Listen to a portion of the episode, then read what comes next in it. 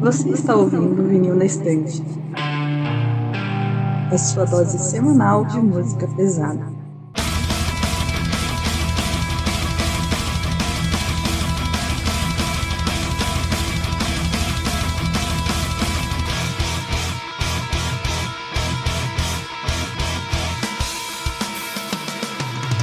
Oi, eu sou a Jade.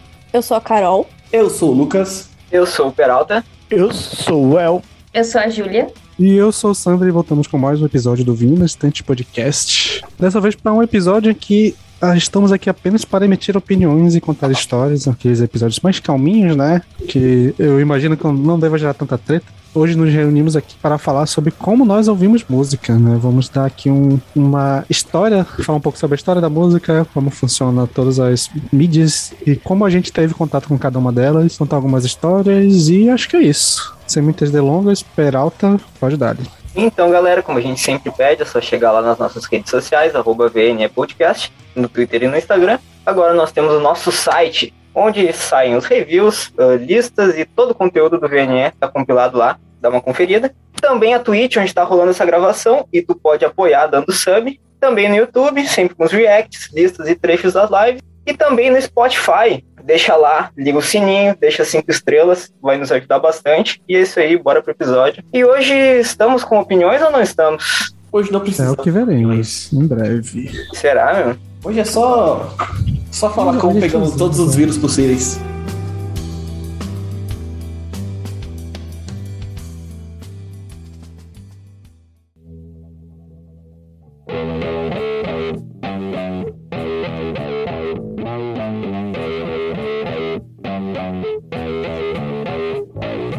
Então vamos lá, pessoal, vamos começar. A dinâmica de hoje vai ser seguinte, nós vamos falar de mídia por mídia, né? A gente vai começar do vinil até o streaming e como nós tivemos contato com essas mídias que, até, e como funciona pra gente até hoje. Bem foi uma experiência pessoal mesmo aqui, então começando pelo vinil, né? Tecnologia da bolacha preta, que é o que dá o nome ao nosso podcast. Olha aí, que Incrível. Qual é a experiência de vocês com essa mídia? Então, assim, só um adendo. É engraçado que a gente. Nossa, o nome do nosso podcast é Vinil na Estante e a gente é completamente alheio à música antiga, né?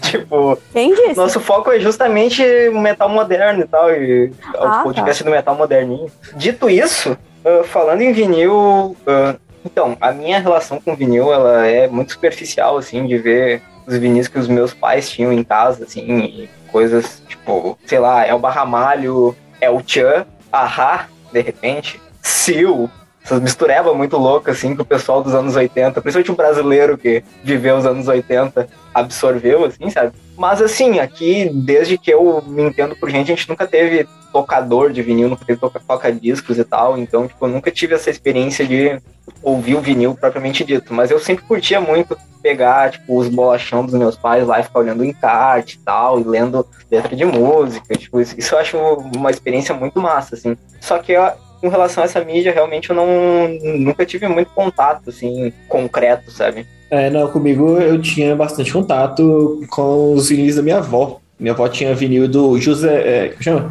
Milionário José Rico, Leandro Leonardo, então assim, todas essas duplas sertanejas antigonas, assim, minha avó tinha, tinha e, é, tinha, né, porque ela, acho que ela vendeu, acabou vendendo, ou dando, sei lá. Mas, cara, quando eu tinha, sei lá, eu, eu lembro de eu, ter, de eu ter, tipo, 3, 4 anos e minha avó tinha um, um toca-disco que era, em cima era vinil, aí depois tinha a parte de CD e tinha a parte do videocassete também, assim, e ela tinha de tudo, né? Ela sempre gostou muito de ter, então meu, meu contato com vinil era eu passava o final de semana com a minha, com a minha avó, porque meu- meus pais queriam sair para viver a vida deles, né? Eu ficava com a minha avó no final, todo final de semana. Meu contato com o vinil era acordar é, tarde no domingo, tipo, sei lá, com 8 anos de idade, de, dos meus 3 até meus 12, ca- 13, assim.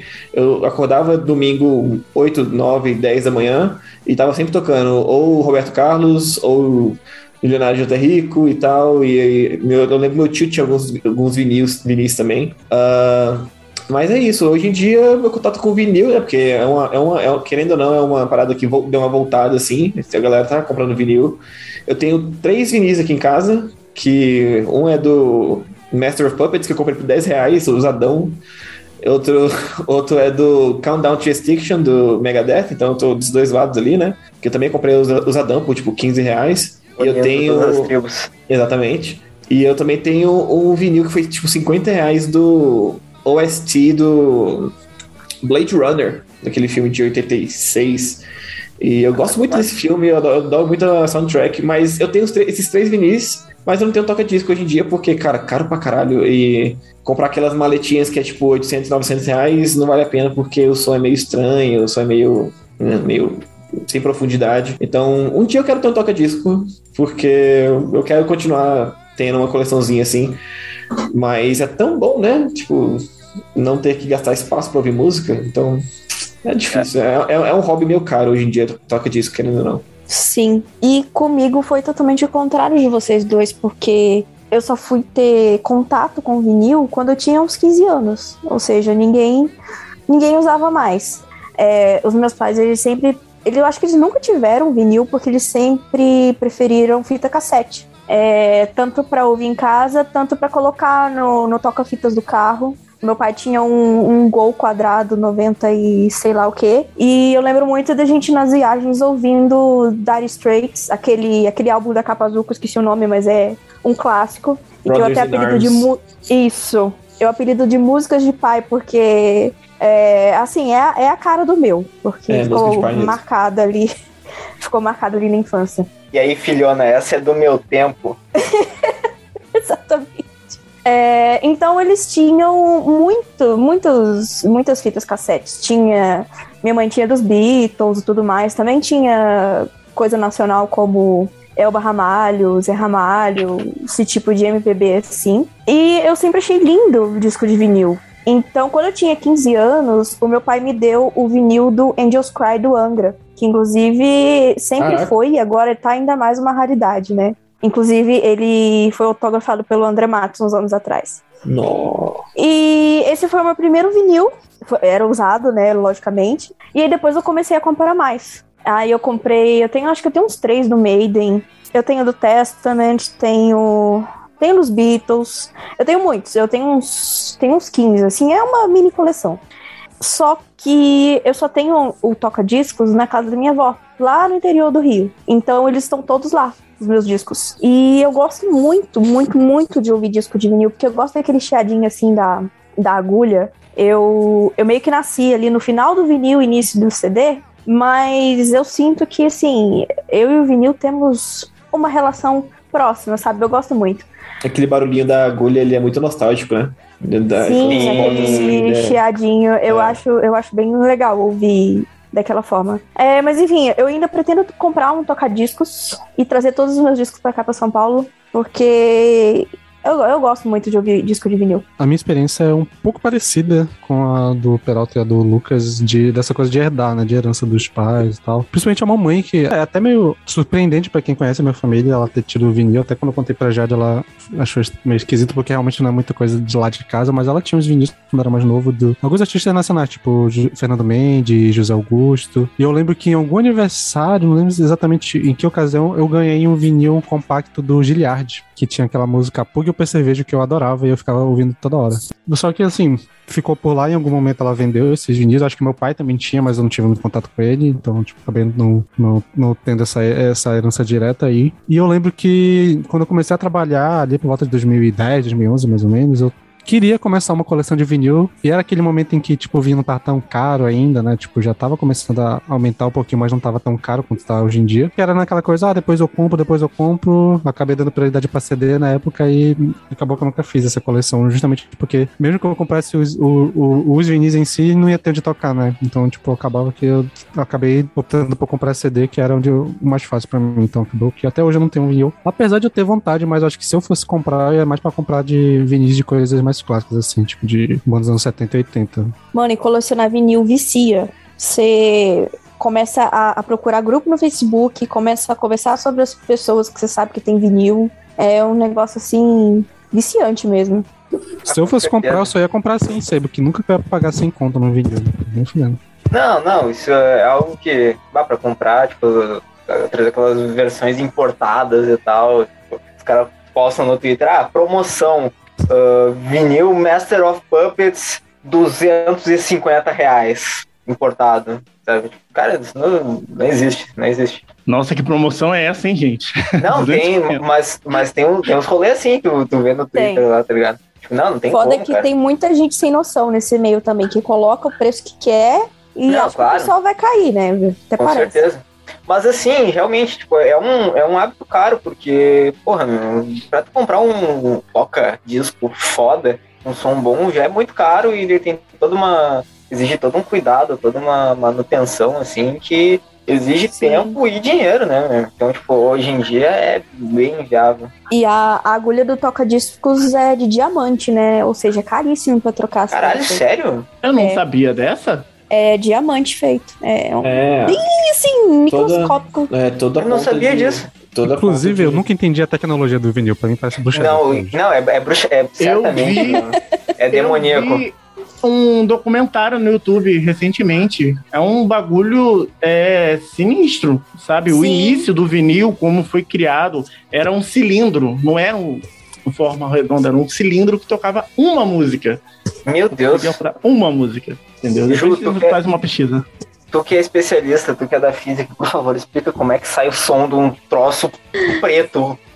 Uma bolacha Então, preta. a hora que eu, que eu de fato estudar isso, eu posso até né, explicar, mas ainda não é do meu entendimento, então a gente fica quietinho pra não falar asneira, pra não romper com nenhuma lei. Mas eu já vou aproveitar o gancho, eu tô aqui com o microfone aberto, pra falar como que foi a minha experiência, porque ao mesmo tempo assim que eu tive acesso a vinis desde cedo, desde criancinha, por conta da que eu frequentei muito a casa da minha avó e lá tinha ah, nunca foi assim porque eu realmente ouço hoje, sabe? Eu tive acesso assim ao, ao rock brasileiro, Cazuza, Cássia Eller, coisas assim, uh, Raul Seixas, mas de resto era Daniel, Amado Batista, umas coisas assim, entende? E aí, como eu também sou de uma cidade que é pequena e é interior, ah, fora esse acesso da casa da minha avó, eu não tinha mais acesso a outros discos de vinil. Então foi algo assim que eu cultivei ali enquanto criança e tive esse gosto e desejo muito ainda ter a minha coleção de vinil do, do que eu ouço hoje em dia, mas ainda é algo muito distante da realidade que eu tô, sabe? Eu tenho um, um disco só, é o The Wall do Pink Floyd, e ele é, ele é muito significativo pra mim, assim, pela história que eu tenho com a banda e pelo, pela forma com que eu consegui aquele, aquele vinil. É, a minha relação com vinil começou um pouco tarde, porque a minha infância, eu lembro que meus pais já eram da era do CD, né? Então, meus primeiros contatos com rock foi com CD, foi com fita cassete. E assim, aí depois de muito tempo, a minha avó e minha tia estavam fazendo umas limpezas na casa delas, elas deram para meus pais a coleção, a coleção de vinis, né? E cara, lá eu achei ali umas relíquias, tipo é, King of Rock and Roll do Little Richard. Achei também Guita do, do Raul Seixas. Nossa, muito bom também esse, esse, esse vinil, que inclusive faz parte da minha coleção de vinil, só esses dois aí. Ah, mas ao mesmo tempo também nessa coleção tinha raça, ah, tinha raça Negra, tinha Fagner, Xuxa, nossa, cara, um monte de artista assim aleatório. Tem até o. o Aqui eu também tenho da Xuxa. Também tenho da Tem? Xuxa aqui. E eu tenho do Baby da família Dinossauro. Nossa, nossa. O, o que eu tenho da Xuxa é aquele clássico que ela tá tocando no pé, sabe? Sim. The Number Aí- of the Beast, o nome. Enfim, eu gosto muito de, de vinil. O problema é que, assim, os vinis, principalmente as bandas recentes que lançam esses vinis, tipo Cult of Luna, cara, tem uma sequência de vinis do Cult of Luna que é. Eu já esqueci o nome do álbum. É um álbum que eles têm vários tipos de vinis, várias cores diferentes, verde. Acho que é Mariné é o nome do álbum. Verde, rosa, vermelho. Cara, incrível, incrível. Eu queria ter essa coleção de, de vinis. Também do, do Alces. Nossa, assim, esses vinis diferenciados, eu queria ter na minha coleção. Mas é caro, né? O mercado aqui brasileiro é muito ruim. E, cara, aqui em casa, inclusive tá aqui do meu lado, eu tenho um toca, um toca vinil, né? Um tocador de vinil. Mas não tenho agulha. E quando eu fui procurar o preço da agulha, eu falei, caraca, deixa pra lá, né? Deixa eu ter Diamante, tô falando. É. E assim, só falta a caixa de som e agulha para poder funcionar. Mas eu lembro que há uns anos atrás funcionava. Eu, eu ouvia esse disco do Raul Seixas da minha infância, na, na, é, na minha infância para adolescência ali, o tempo todo. Mas, cara, infelizmente o mercado nacional não dá para quem é pobre. Gente, eu fui ali buscar agora porque eu lembrei que no fim do ano passado eu, eu comprei mais dois. Os meus outros ainda continuam lá na casa da minha avó. Mas eu adquiri mais dois. Que é esse aqui, um álbum clássico dos Beatles, que inclusive é duplo. Os discos estão Nossa. dentro. E Yes, Menina, clássicos, clássicos, clássicos. Pois é, assim, até pelo, por esse lance de não ter onde tocar, assim, eu já tive vários. Quase no impulso de comprar, assim, por exemplo, esses dias eu tava num. Tinha um barzinho aqui na minha cidade que era um bar e do lado tinha uma lojinha de vinil, assim, e de repente tava lá, tipo, os cinco álbuns clássicos do Metallica, assim, e eu, tipo, ah, deu aquele apertinho no coração, assim, só que daí eu pensei com racionalidade, tipo, cara, vou comprar e não vou ter onde tocar, sabe? Vai ficar juntando poeira, então, tipo, isso é bem frustrante. Ué, mas e- vinil é pra tocar? Eu pensei que era pra colocar na parede. Não, é pra colocar então. na estante, né? Caralho. É pra, fa- é pra dar nome a um podcast. Exato. Caralho, que. Incrível. Meu Deus, ela, ela rápida fez, ela, ela disse, ela disse, ela disse o nome. Na, no início da pandemia, eu fui voltei pra casa da minha mãe. E aí, nessas conversas aí de disco de vinil e toca-discos, etc, etc, esse ah, minha tia falou que tinha um parado na casa dela que, tipo, tava só juntando poeira, sabe? Aí eu pedi e ele tocou, assim, por uns cinco minutos e depois nunca mais. Aí eu fiquei de levar na, na loja pra arrumar. Só que, sei lá, tipo, o cara da, da loja, ele não. Não sei se ele não levou muito a sério, que eu que realmente queria arrumar aquele toca-discos, e nunca mais me deu um retorno, sabe? Nossa. Ah, isso é Mas, foda. mas tem. Mas eu tenho um toca-discos pra, pra arrumar. Seria muito, muito interessante conseguir fazer ele funcionar de novo. Ah, com certeza. E eu acho que, tipo, pelo menos o. Assim, nesse aspecto, assim, tipo, o pessoal que consome. O pessoal do nosso. no- mais pro nosso ciclo, assim, que é o pessoal do metal, rock, indie, hard rock, etc, etc. Eu acho que é o maior público-alvo do, do vinil atualmente, né? Creio eu. Porque de resto, assim, os outros gêneros não. não- acho, creio eu que não, não tem tanto esse saudosismo, essa procura, assim. Não, por incrível que pareça, CD de trilha de novela. É CD não. Vinil de trilha de novela antiga tá no mesmo nível que vinil de de metal. Sério? Sim, muito- cara, tem uma troca. coleção aqui. Eu tenho uma Vende, coleção cara. aqui pra Eu tô vender. chocado, né? então, Você vai se dar bem. eu tenho de novela Vende. clássica aí. Eu já esqueci o nome da novela, mas é a novela da Globo, assim, dos anos 80. Nossa, são procuradíssimas essas, esses vinis de novela. Sério Nossa. mesmo? Bom, pelo Eu- menos aqui ah, em São Quando Paulo. vê, tu tem relíquias em casa. Aí eu já não sabe. sei. Eu tenho uma relíquia. Eu tenho o primeiro LP do Furacão 2000. Meu Deus. A relíquia aí no Rio, né? Um tudo bem. clássico, cara. Um clássico. Só as melhores do Funk Melody. Quem é que falou que tinha um, um, um vinil da Elba Ramalho? Eu falei fita cassete. Ah, tá. Não, porque tem um vinil aqui em casa da Elba Ramalho que é. Tipo, que a capa é o rosto dela, assim. O meu irmão, quando era criança, pintou, tipo, um bigode, sobrancelha e tal. e daí tá, tá a capa customizada aqui em casa. sabe? Crianças Agora, crianças. agora vale mais. Agora, um É, artista. agora vale mais, claro. Bom, eu praticamente não tive nenhuma relação com vinil, porque os meus pais não tinham, minha avó eu não sei, porque minha avó mora em outra cidade, então a minha relação com a minha avó era bem pouca quando eu era criança. Talvez ela tivesse pela casa dela, mas eu realmente não sei, e até hoje minha relação com vinil continua sendo quase nula.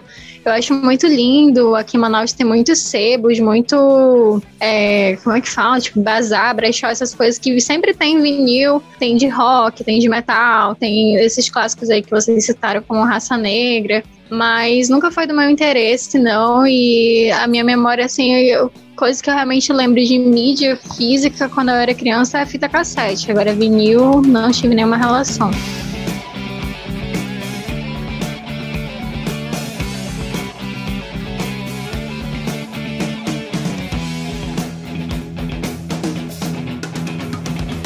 Então, uma vamos vez aproveitar perguntei- esse gancho pra falar de fita cassete, então. Que nem tava na pauta original, mas foi, foi pedido pra ser incluído. Era isso que eu ia falar. É, inclusive, uma vez eu perguntei pra minha mãe por que, que ela e meu pai não tinham vinil. E ela falou que nunca se interessou porque é um negócio muito grande, ocupa muito espaço. E também é muito frágil, porque se você deixar num calor de 40 graus ou embaixo do sol, ele vai derreter.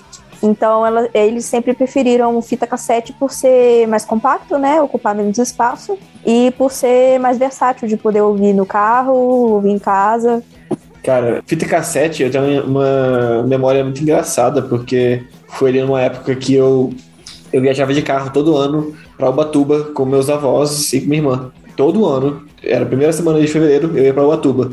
Aí eu lembro que meu tio tinha várias. Meu tio e meu, meus avós tinham vários, várias fitas cassetes, assim. E eu nunca me importei, eu sempre achei chato, assim.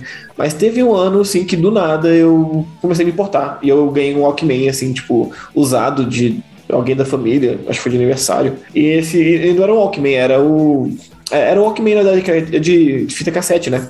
É. Do, do nada eu comecei a me importar, assim, tipo, com fita cassete. Só que eu não sabia. Aí meu tio foi, tipo, sei lá, eu tinha acho que uns 10 anos, 10, 11 anos. Eu comecei a me importar, assim. E eu peguei uma fita do meu tio e.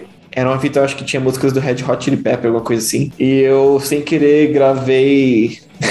gravei por cima. Então eu botei. Eu, eu, bot- tava- tá- eu botei pra tocar, tipo assim, CD, um CD do, do, do Eminem e botei pra gravar na, na fita cassete, na- naquele, naquele rádio que meu pai que eu falei que meus avós tinham, né? E comecei a gravar as músicas do Eminem nessa fita cassete. Depois meu tio ficou puto pra caralho comigo, ele. Eu tinha as músicas aqui do Red Hot e tal. Aí eu, eu tomei uma puta bronca. Mas aí eu lembro que na viagem, meu avô e minha avó definitivamente não gostam de Eminem, mas eu, eu vi, tipo, sei lá, uma hora de Eminem numa viagem de carro, sabe? Assim. Então, assim, o que, que as pessoas não fazem por amor, né? É incrível. Miserável é um gênio. The real Slim Shady. Eu Mano, esse ouvi. negócio de gravar por cima é Nossa. tão anos 90, né? É muito engraçado, cara. Fita de vídeo também tinha esse negócio de gravar por cima e perder É. o que tava antes. Verdade. Causar Mas. discórdia. Uhum, é isso. A única, única, única época da minha vida foi tipo assim, eu acho que durante um ano eu tinha Walkman, aí eu ouvia bastante é, fita, mas foi, foi, foi um período rápido, assim, porque eu, sei lá, perdi a vontade, também acho que na época, sei lá, não tava muito. Eu acho que eu até enjoei de Eminem. Desde essa época eu não, não paro pra ouvir mais ele. Mas. Que bom, né? Que bom, né? mas, mas o Lucas de 10 anos zoou a fita do tio e, e era viciado em Eminem em fita. E é isso. Agora, com fita cassete, eu tenho uma relação que até é um pouco parecida com a relação do Lucas, porque o meu pai tinha várias, várias, várias, várias, e a maioria era de rock, assim, de bandas que eu nem lembro porque eu era muito criança e eu não dava muita atenção. Mas eu lembro que tinha Genesis, tinha Phil Collins, né, na carreira solo e tal.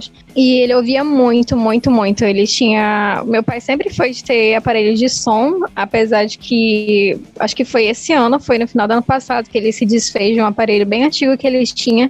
Mas ele sempre gostou muito. E aí eu já eu não ligava muito porque eu era criança, né? Inclusive eu ficava brincando, estraguei várias fitas porque eu ficava puxando e eu achava legal.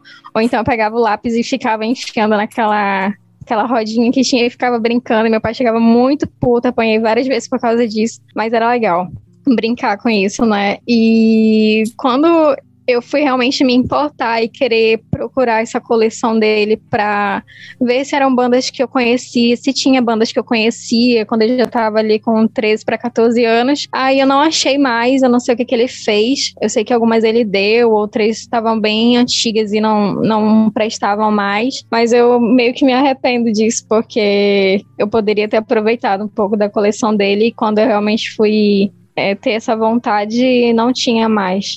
Gente, Já eu, basicamente, não tenho experiência quase nenhuma. Eu lembro de ter lá em casa é, fitas cassete, mas eu não lembro exatamente do que que era. Eu lembro que eu brincava muito, eu lembro que eu, eu e meu irmão te usava pra fazer rabiola de papagaio, o- a- as, as coisinhas lá. Isso e fita VHS. A VHS era melhor, mas quando não tinha, a gente usava de, de cassete. E acho que é isso, gente. É realmente fita cassete. Eu nem lembro, tanto que eu nem lembrei de colocar na pauta, porque, tipo, eu nem lembrava que existia essa mídia direito. Eu também não, gente. Eu sou jovem. O Peralta acabou de tirar as fraldas. Gente, eu tenho uma experiência bem vaga com fita cassete, porque eu lembro que a gente tinha aqui em casa, mas eu não lembro que bandas ou artistas a gente tinha aqui. Então, assim. Mas uma coisa que me marcou foi o meu primeiro a, prim- a primeira artista é, que eu acho que me influenciou, né, a go- gostar de black metal, que é a Xuxa, só para baixinhos um. Me influenciou e hoje, né, se eu gosto de black metal foi graças a Xuxa. Obrigado, Xuxa. obrigado. Vários pactos. Se tocar a música ao contrário e muitas invocações. É, é, é que- é que- é, eu lembro até hoje das músicas que tinha. Tinha aquele do, do Patinho. Por um passe, Ah, não eu chorava com essa. Nossa, eu gostava da eu música chorava. do Tchutchucão. Não, Eu isso tive acho que- acesso a essas músicas, mas aí já foi no CD, não foi pela fita cassete. É, eu também, eu também.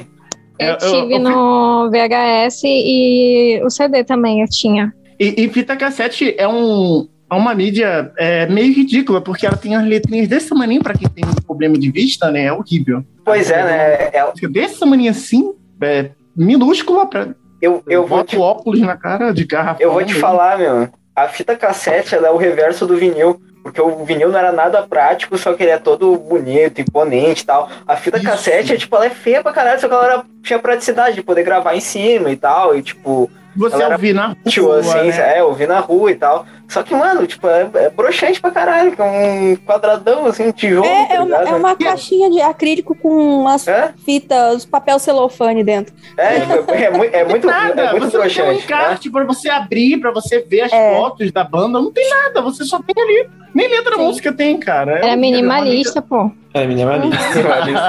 Ah, então, cara, quesito música. Eu não gosto de minimalismo, gosto do negócio visual também, sabe? Mas assim, Ativo. eu lembro que tinha uma, uma caixinha assim de acrílico que vinha dentro a fita. Aí tinha uma capinha. Era uma capinha assim. Sim, capinha era assim. vinha, Aí nessa assim. capinha vinha algumas coisas sobre a banda, né? É, Fotinho, tá na exatamente. parte de trás. Eu amava. Mas era bem minimalista. eu lembro que tinha um livreto. Um tipo de É, livreto. então, dependendo da quantidade de música, tinha até todas as letras das músicas lá. É. Aham, no livretinho. Mas é. E é incrível você ter que rebobinar com a caneta. Enfiava assim, ficava. Ia. Muito bom. Eu tive, eu tive esse, essa experiência só com um VHS pra ver filme, cara. Eu, lembro, eu, eu criança, assim, tipo, com uns 4 anos, assistindo O Senhor dos Anéis. Três, era três, né? Três VHS. Uhum. É, nossa, eu tive experiência da locadora, mas voltando aqui, é uma experiência muito vaga que eu tive com a fita cassete. Pra mim é uma mídia que, que bom que desapareceu. Tem gente que gosta. É, eu acho interessante eu é, ver demo tapes de bandas. Nossa, eu fico encantado com ver assim a demo, a primeira demo do Rotten Christ. Nossa, eu acho E, até a- e- a e capa no que tem- metal tinha um rolê que a galera era fácil de enviar para outros países, né? Tipo as fitas. Então era. Os cassetes acabou virando uma forma também de espalhar música por aí, né? Acho que a primeira forma de Sepultura foi compartilhar. assim. Inclusive. É o Metallica Ted- também, a, co- a coletânea lá da Bay Area, tá ligado? Primeira O- coletânea do Trash. O, o Dead do, né, do Mayhem, ele só entrou pra banda porque ele enviou, né? Uma demo tape, grava- gravando as vozes, o vocal, e foi, foi inserido na banda. Graças ao demo tape. Então foi importante nos anos 90. É, o, o nome já dizia, né? É a fita do demo. Literalmente do demo. É, né?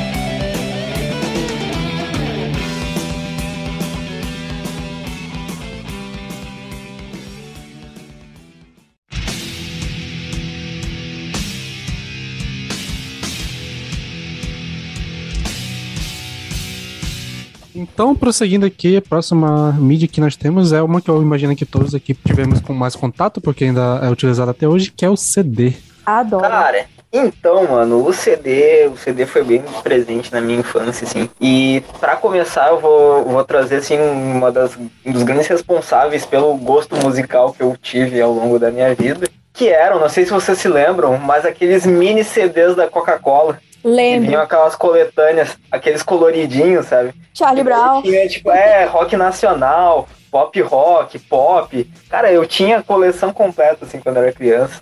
e era Eu não muito tive, massa. Mas eu lembro disso. Tinha que juntar Porque ali- tampinhas pra trocar, né? É, exatamente. Foi ali que eu conheci, tipo, Charlie Brown, aqu- aquelas bandas da época ali de 2004, 2005, ah, CPM 22, Pitty. Skunk, Pitch, exatamente. Era tipo a coletânea com as músicas daquela época, assim, aquilo lá foi muito presente na minha infância. Eu gostava muito daquilo, sempre pedia para pro meu irmão colocar pra eu ouvir e tal. E também, assim, tipo, porra, aquelas coletâneas da- das bandas nacionais, tipo, Skank, Cidade Negra, tá ligado? É. Isso foi muito presente na minha infância e grandes momentos ah, musicais, assim, eu tive com isso. E o grande responsável, talvez, por eu ter começado a ouvir rock e tal, era uma coletânea que teve do Queen ali, acho que saiu por 2006, por aí. Era a Queen Collection, que o meu irmão baixou e, e gravou um CD piratão, assim, e eu ouvia aquilo todo santo dia, sabe? Eu era fascinado por aquilo, e acho que foi aquilo ali que, que deu aquela, aquela faísca, assim, pra eu começar a me interessar por rock e tal, sabe? Eu amo demais CD. Pra mim, eu acho que até hoje é a melhor mídia não digital. Porque ele é compacto, é, não é tão frágil e no início não custava tão caro quanto agora, né? É, mas sobre minha história com CD. Depois que minha mãe deixou as fitas cassetes e começou a comprar CD, é, ela só comprava CD. E ela é uma amante de música, música no geral, de todos os, quase todos os gêneros. Então, ela começou a comprar muito CD de, de várias bandas, várias artistas, vários artistas diferentes e estilos diferentes. E até hoje ela tem caixas e caixas de CD. Todos originais, inclusive, que ela sempre achou uma porcaria comprar CD pirata. Nunca apoiou isso. E, e eu também Tava comecei. a- errada. Sei, tá errado. Assim, a única desvantagem de CD pirata é que ele, ele acaba meio rápido, né? Mas fora isso. Não, mas o eu tô falando de CD a- pirata daqueles que a gente comprava no camelô, não do que a gente gravava em casa, tá? Ah, Não, Não mas de qualquer tipo de gravação, pirataria é, tá, tá, tá válido. Diga Então. assim a pirataria. A, pi- a pirataria um dia vai acabar com o capitalismo. esteja legalizado. Legalize já. Que isso não chega aos ouvidos do Overload, hein, gente? Pois A é. gente tava brincando, Overload. Patrocina nós. Manda Lais camisetinha Ulrich! de É brincadeira, Lais Ulrich! Tá bom? É, não, não, não vai processar, Lars. Ah, pior que o homem tá vindo pro Brasil aí, que perigo, né? Aí. Não fala isso alto. Mas.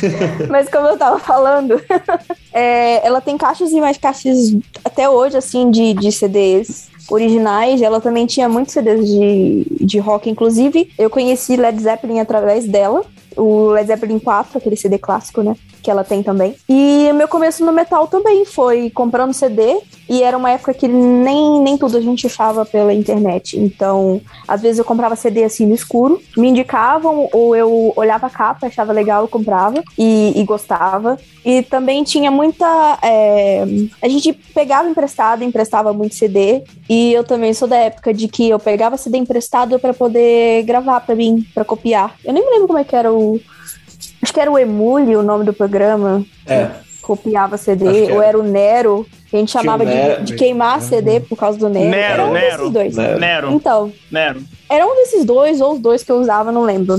É, mas enfim, eu conheci muita banda boa, só comprando assim no escuro os CDs. Também gravei muita, muita, muito CD emprestado e conheci muitas bandas através disso. E eu gostaria muito de, de comprar mais CDs. Eu raramente compro, mas não é porque eu não quero ou não gosto. E sim porque tá, assim, cada vez mais impossível encontrar. E quando encontra, é os olhos da cara. E parece que não estão mais produzindo, fabricando mesmo CDs como antigamente. Por exemplo, os do Angra, tá muito difícil de achar. E quando você acha, é às vezes até importado, nem, nem foi fabricado aqui, ou seja, se encarece ainda mais. e a porra da banda é brasileira, vai tomar É. no cu, tá ligado? Inclusive, Então. a maioria dos CDs eram produzidos aqui em Manaus, hein? É, Sério, exatamente, na, na zona, zona franca, né? Percebi. Polo industrial, algo assim. Se eu tiver Enfim. CD nacional, é só tu dar uma olhada na contracapa que vai estar lá, produzido do Polo do Estado de Manaus, Visite a Amazônia. Aham. Caraca, Exatamente, foda, eh, sempre teve esse selinho. Antigamente tinha, tinha bastante. É, mas enfim, eu só não compro mais porque grana mesmo, que se eu for comprar de todas as bandas que eu curto e montar discografias, não, não tem como. É só por causa do preço. Mas é uma mídia que eu gosto muito até hoje. Eu gostaria de ter todas as discografias das minhas bandas preferidas completas, mas em vez disso, a gente assina por 20 reais o Spotify que a gente pode ouvir em qualquer lugar, né? Mas eu ainda sou meio velha de guarda, assim, que prefere o CD. Cara, eu tenho muitas histórias com CD assim. Eu vou dar uma leve resumida. Mas assim, quando eu tinha meus 3, 4 anos, eu lembro de eu entrar no quarto do meu tio, que era um quarto pequenininho, assim, no fundo da casa da minha avó. E eu, ele tinha vários CDzinhos, assim, não muitos, mas ele tinha alguns CDs e tinha o próprio. Ele tinha um, um toca-CD dentro do quarto dele. E sábado de manhã, quando eu chegava assim, é, ele tava lá, ele tava sei lá, tomando banho, eu ia no quarto dele e eu via dois CDs principalmente, que era a, capa, a único CD do Mamão Assassina, que tem os dois tetão lá, né? E eu adorava esse CD, assim, eu ouvia ele inteiro. E depois eu, eu ouvia do Traje Rigor, aquele que tem um ônibus de desenhadinho assim à mão, que eu não lembro o nome da, do CD. Infelizmente o Traje Rigor virou aquilo que virou, né?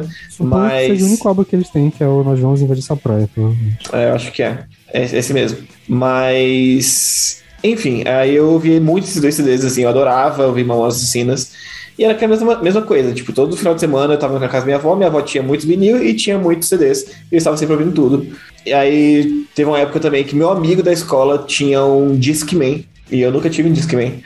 E, mas ele teve uma época que ele teve um Discman e ele começou a levar CDs da, da Avril Lavigne e principalmente aquele primeiro, Let Go. E ele, a gente ficava ouvindo junto. E aí foi nessa mesma época, assim, quando eu tinha meus 12 anos, ali pra 2004, 2005. 2004, na verdade, a gente tinha 11 anos.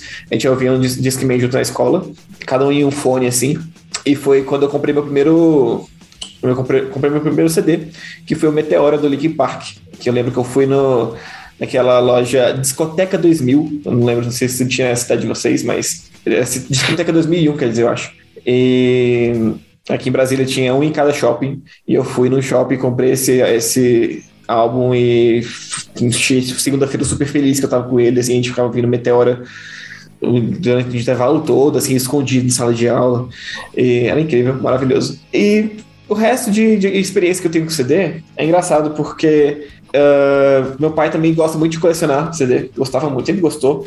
E eu já falei aqui uma, uma vez, eu acho, que meu pai foi o, o por causa do meu pai que eu conheço, tipo, muito MPB e muita coisa, muito rock brasileiro, assim, sabe, dos anos 80. E meu pai tem toda a coleção inteira da discografia do Alceu Valença. Então, ele tem até hoje, inclusive, porque, tipo assim, a gente vive mudando de casa, ele não ouve mais, tipo assim, é uma parada que eu acho que a última vez que eu vi meu pai pegando um CD pra ouvir foi, tipo, em 2000 e, sei lá, no mínimo 10 anos atrás. E, mas ele ainda tem, até hoje tem todos os CDs ali, assim, tem um desenho pra mudar os CDs e tal, e toda mudança que a gente faz é um, uma puta de um trabalheiro, tipo, caraca, não, não, não machuca os CDs e tal, não pode arranhar e tal, e tem que levar um, um carro separado, só os CDs dele, e uma, uma coisa. E eu tinha uma coleçãozinha de CD, e acho que em 2018 eu dei uma louca assim, tipo de, ah, cara, eu não tô ouvindo CD, eu não tenho por que ter essas paradas, juntando, juntando poeira só eu tinha alguns CDs e alguns DVDs e eu peguei todos eles e, tipo assim, tinha uns amigos meus vieram, foram na minha casa, uns amigos que na verdade eram alunos, que eu dei aula para eles em 2016.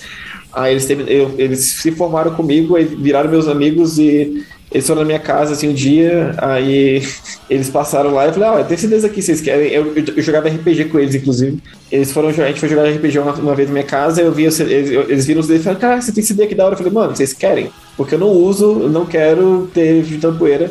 E eu dei todos os meus CDs. E assim, às vezes bate, tipo, caraca, eu realmente dei tudo, né? Eu dei, dei todos os meus CDs, tinha coisa do Metallica, coisa. Tinha DVD triplo do Metallica, tinha. Tinha tudo, tinha um monte de coisa. Mas eu dei tudo e foda-se, assim. Eu, eu, às vezes eu fico tipo, caraca, eu dei tudo, né? Meio paia. Mas, cara, eu ia ficar juntando, juntando poeira aqui em casa e eu me sinto bem que outras pessoas estejam ouvindo. Ou então juntando poeira na casa dessas outras pessoas também, mas pelo menos na minha casa que eu sou alérgico à poeira. eu, eu tô chocado porque o, o Lucas falou dos alunos que se formaram em 2016 com ele. Eu pensei que eu, eu, eu podia ter sido aluno do Lucas. Isso é muito bizarro, cara. Sim, cara, esses meus alunos, quando eles se formaram comigo em 2016, eles tinham 17, 16 é, anos. É, então? E hoje em dia eles têm 22, 23. Então... É, então a minha idade. É, a gente... Podia ter sido seu aluno, Lucas. Exatamente. Que loucura. Lucas, é, que coragem foi essa de você dar? É, seus CDs. Assim, eu sempre penso no seguinte: o artista eu morrer. Eu não teria essa coragem. Eu não teria, porque assim, não é porque eu gosto das bandas nem nada, eu esperar o artista morrer, né? Os artistas da banda, pra poder vender, que fica o triplo do valor, cara. Tipo um CD dos Beatles, sabe? Caralho. É caro. E, entendeu? Mestre do capitalismo. Eu ia falar isso, mestre do capitalismo, cara. Não, eu não sei, é, é porque, tipo, eu já tava com esse Cara, tem um LP do Fagner aqui em casa que eu não me livrei porque eu nem sei se ele tá vivo ou morto. Inclusive, eu vou pesquisar. Tá vivo, poxa. então, quando ele morrer, vou esperar mais um, uns anos pra vender o LP do Fagner. O lateral do Corinthians que pariu. Cara, eu vou puxar aqui um gancho. Então, ah, CD, eu tenho muitas experiências com CD, porque meu pai e minha mãe, ali no início dos anos 2000, eles colecionavam muitos CDs. Eu lembro que meu- meu- era muito comum a gente ir no shopping e os dois saírem com CDs de artistas totalmente aleatórios. Meu pai com o CD do Planet Ramp, minha mãe com a Adriana e a Rapaziada, por exemplo. os gostos Nossa, nunca fundo do baú hoje. isso aí. É. E minha mãe com a trilha sonora de Laços de Família, né? E meu Essa pai novela era com- boa. É. e meu pai com o CD da Cássia Eller, Cássia Rock Eller. que, Inclusive, eu ouvi tanto, mas tanto que eu acho que esse CD tem um buraco ali, de tanto que eu tenho escutado na minha. Na minha infância, né? Quando eu tinha 10 anos ali, o cara eu achava que ele a coisa mais pesada no mundo, ela cantando uma malandragem, porra! Só essa faixa aí tá toda arranhada. Eu lembro também da, do meu pai me apresentar, através dos CDs que ele comprava, me apresentar o rock nacional. E, e assim, meu pai gosta até hoje muito de rock nacional. A banda favorita dele é Legião Urbana, né? Eu tenho que. Sou meio que torturado com Legião Urbana aqui em casa. Eu Criei um ranço com essa banda. Mas assim, cara, eu agradeço muito ao meu pai, porque se hoje eu consigo ouvir diversos gêneros musicais, foi graças a ele. né? Porque meu pai gostava de funk melody. Eu ia lá, tinha lá o CD de uma coletânea de funk melody, só com os clássicos dos anos 90, que tocavam no baile. E também de rap, né? Se hoje em dia eu gosto de rap é graças ao meu pai. né? Então, assim, a construção musical que eu criei foi graças a eles. Então, eu comecei a fazer minha pequena cole- coleção de CDs, né? Bem pequena mesmo, porque eu- eu ia e quase não encontrava rock na, na, nos stands, assim, da, onde eu ia comprar. E nas lojas de rock tava tipo 50 reais há uns anos, há pouco tempo atrás, o quê? 2013, né? Quando eu comecei a ter condições financeiras para comprar um CD. Chegava na loja 50 reais e ficava, eita, nós, não, não tem como. Bizarro, tá caro. Hoje em dia tá 65, 70 reais. Não, ou é, e outra coisa, cara, em banda de metal começou a fazer muito CD duplo, sabe? É, CD exatamente. duplo, aí ficava mais caro ainda. O último, último CD que eu comprei na minha vida foi o quando saiu o The Book of Souls do Maiden. Que daí era um CD duplo, assim, sabe? E, porra, 50 pila, cara. Depois daquilo ali eu desisti. Larguei de Muito mão. caro. Muito caro. Então, assim, às vezes eu ia lá na loja americana e ficava rodando, eu via, porra, DVD, DVD eu tenho aqui, DVD do Metallica, tem um DVD aqui de bandas de rock, tem várias bandas aleatórias de rock. É, eu lembro de achar também, tem uns achados lá, na, cara, a loja americana eu encontrava um negócio lá no fundo da loja americana, né? O 13 do Black Sabbath. Que inclusive é meu queridinho até hoje, enfim. Aí depois do 13 do Black Sabbath, nunca mais eu corri, corri atrás de um CD. E como eu falei, a situação tá bem difícil. E chegou a era digital, aí download, torrent, Spotify, acabou minando essa minha vontade. E também eu prefiro vinil, né? Se eu for pra gastar dinheiro com música, Ah, vou gastar dinheiro com vinil. Que vinil é o mais vinil é mais legal, né?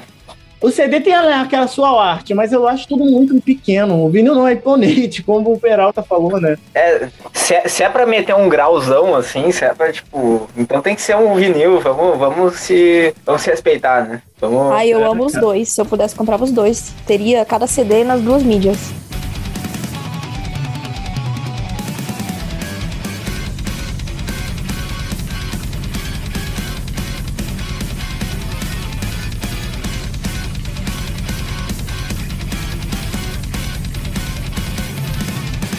Mas você, o, o El e o, e o Lucas falaram sobre loja de CD e Discman. E eu lembro que até mais ou menos 2010, assim, é, as lojas já estavam ficando escassas nos shoppings, né? Lojas só de CD. Inclusive, eu acho que não sobreviveu nenhuma, não que eu saiba aqui em São Paulo, pelo menos nos shoppings. Só se for na Galeria do Rock, que é mais, né, especializada lá. Lá sim tem várias lojas de CD.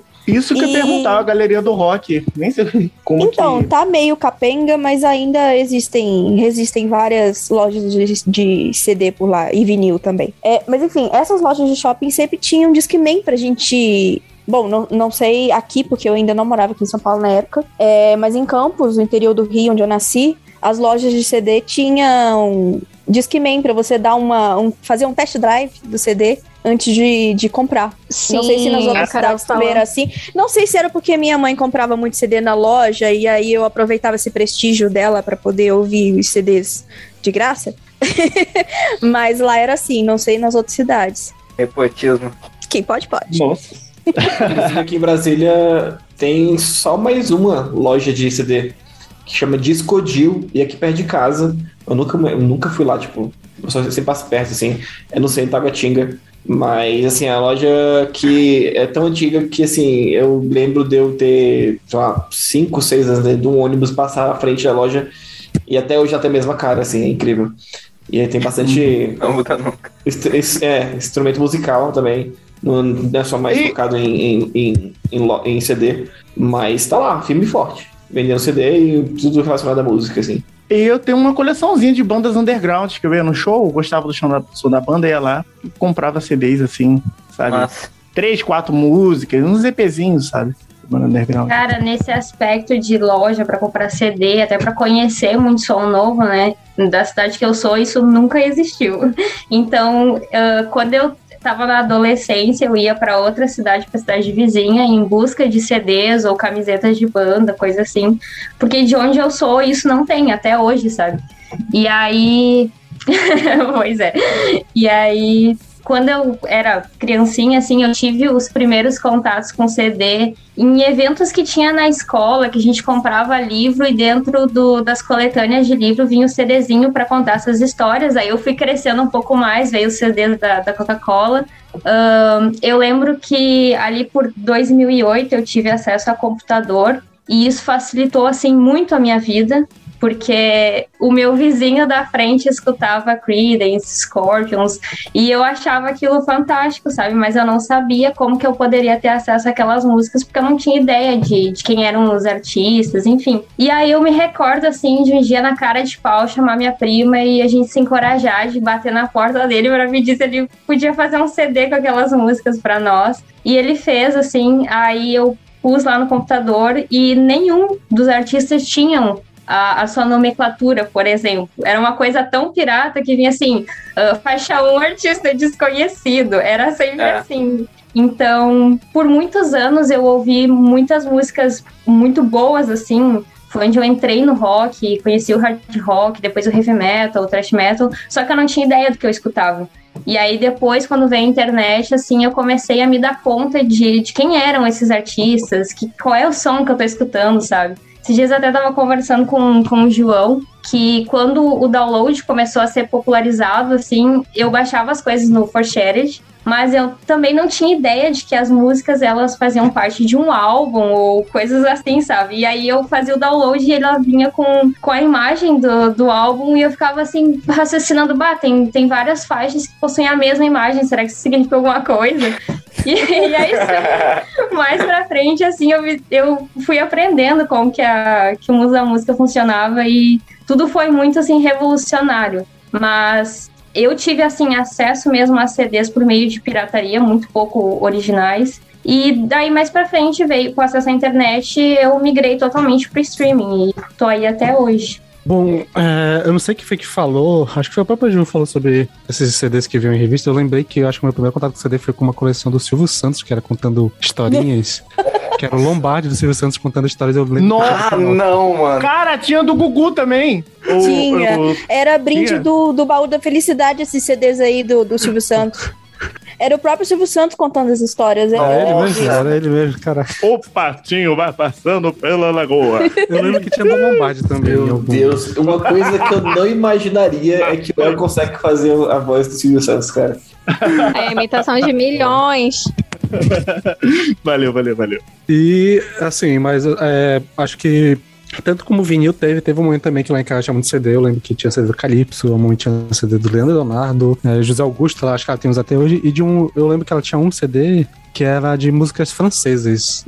Aleatórias, de artistas franceses e tal. Eu não sei se conta, porque é meio que caminha com CD. Eu lembro que o meu primeiro contato com boa parte de rock era um DVD que era pirata, que era coletânea de 42 clipes românticos. E que entre eles tinha um clipe do Metallica, a The Unforgiven, tinha um clipe do Guns N' Roses. E foi aí onde eu tive um dos primeiros contatos, assim, com, com algumas coisas de rock e tal. Eu acho que eu lembro desse, desse CD aí. Eu lembro, tinha Bon Jovi, Elton Sim. John, Sander, coisas. Qu- Ah! qu- Com...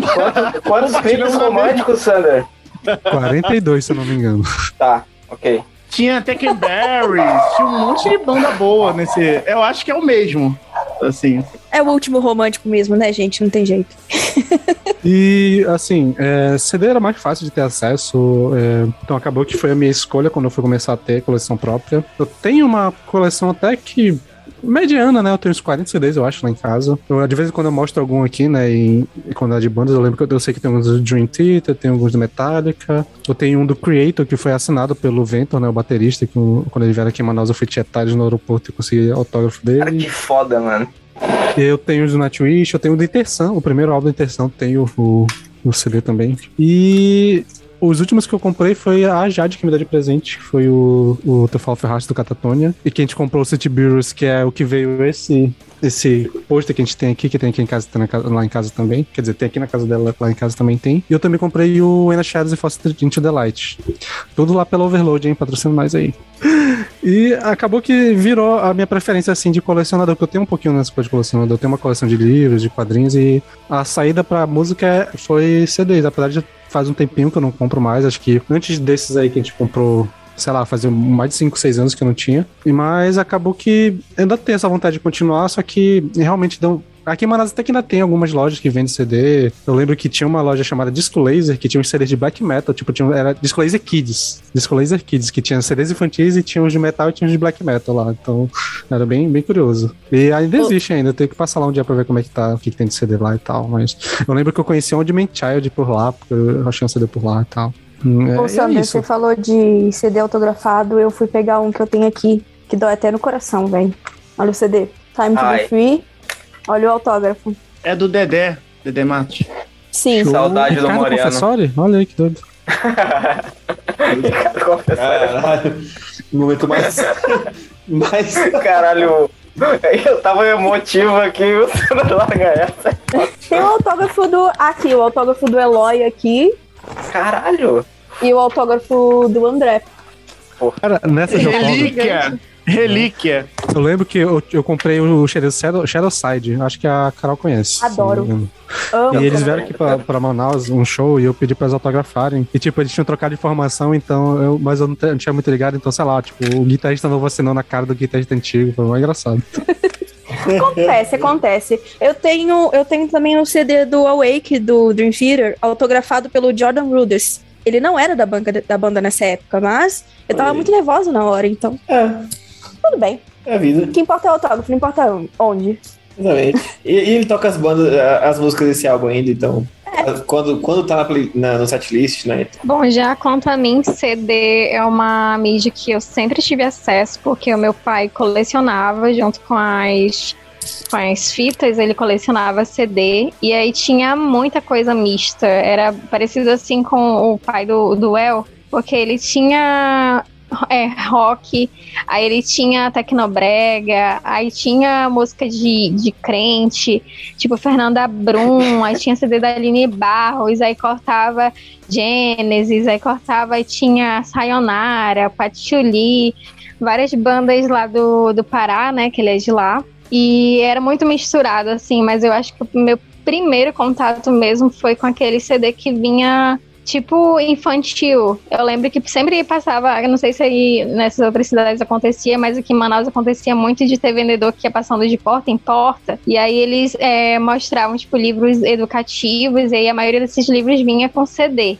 E aí eu lembro que tinha um que meu pai comprou um pra mim e um pra minha irmã, que vinha várias coisas de colorir, de, de, de é, circular, não sei o que, e tinha um CDzinho que era tipo de cantigas de roda. E eu amava ver aquele CD, eu colocava com a minha irmã e a gente ouvia, e depois a gente trocava, ela via o meu, eu ouvia o dela, e a gente fazia as tarefinhas ouvindo, e era muito, muito legal. Aí depois eu tinha um que era um livro de inglês, aí ele vinha com esse CD que era meio que aprender inglês sozinho. Aí vinha com CD e eu ficava horas ouvindo, tentando é, associar as coisas. E até hoje CD é um tipo de mídia que eu curto bastante, porque sempre me traz essas boas memórias. É, depois disso, meu pai foi se desfazendo aos poucos.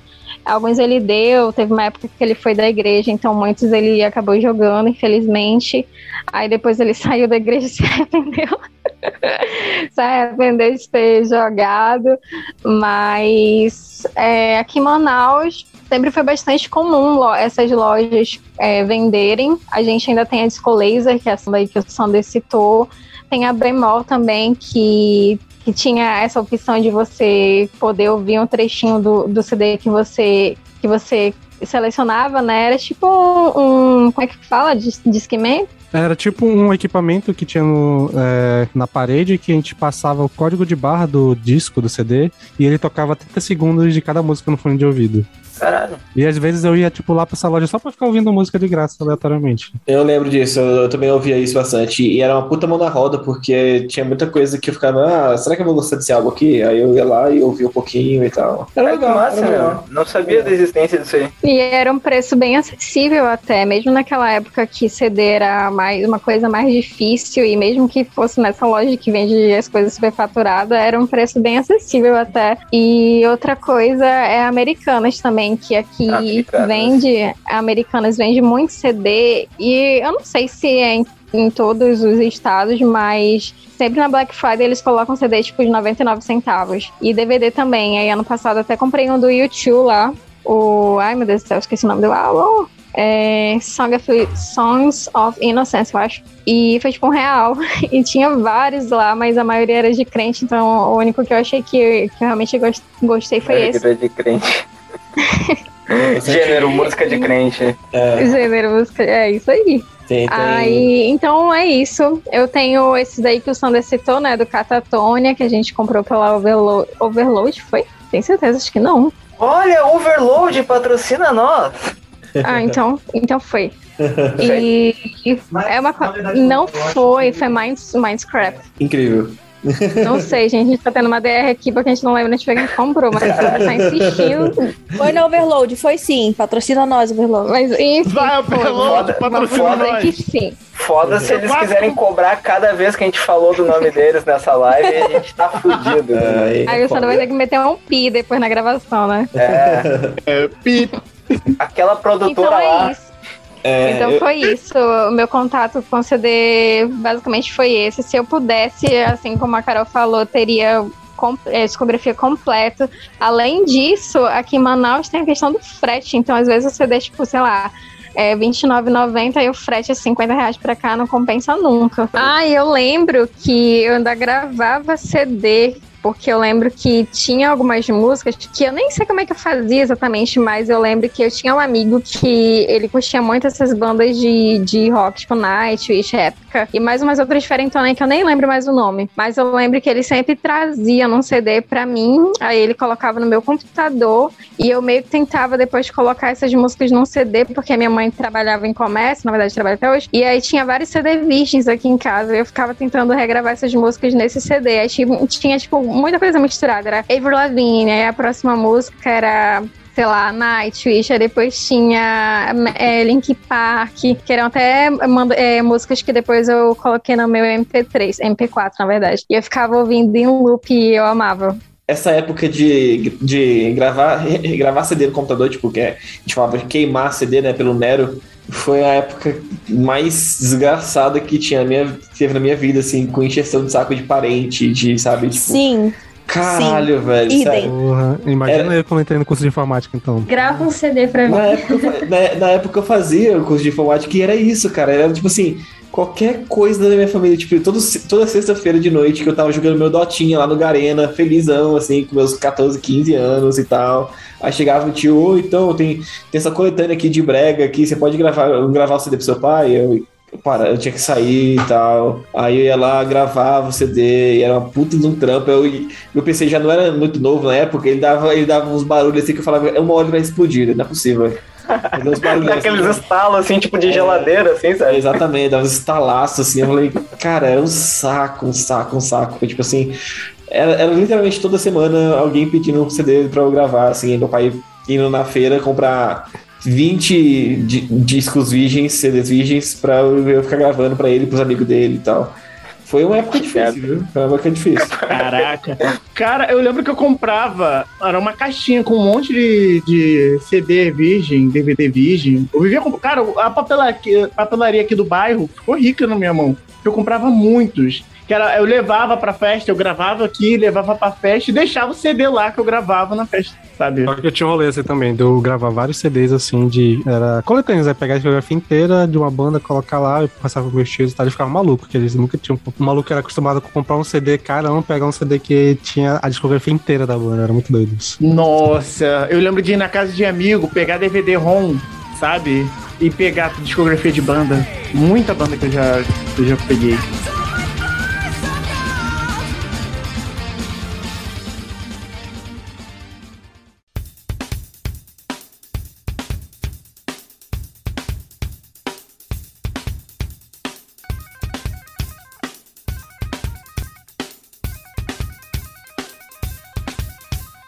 Enfim, já como já fez um híbrido né, nesse papo de CD, já colocando algumas coisas de download, vamos falar agora do advento do arquivo de MP3 e seus, suas variações. E falar do download, né? Desse contato no meio digital do, do arquivo, ainda não de streaming, gente, só na questão do download, contato com arquivos digitais. Hoje temos muitas amizades virtuais e batemos papo pelo nosso computador.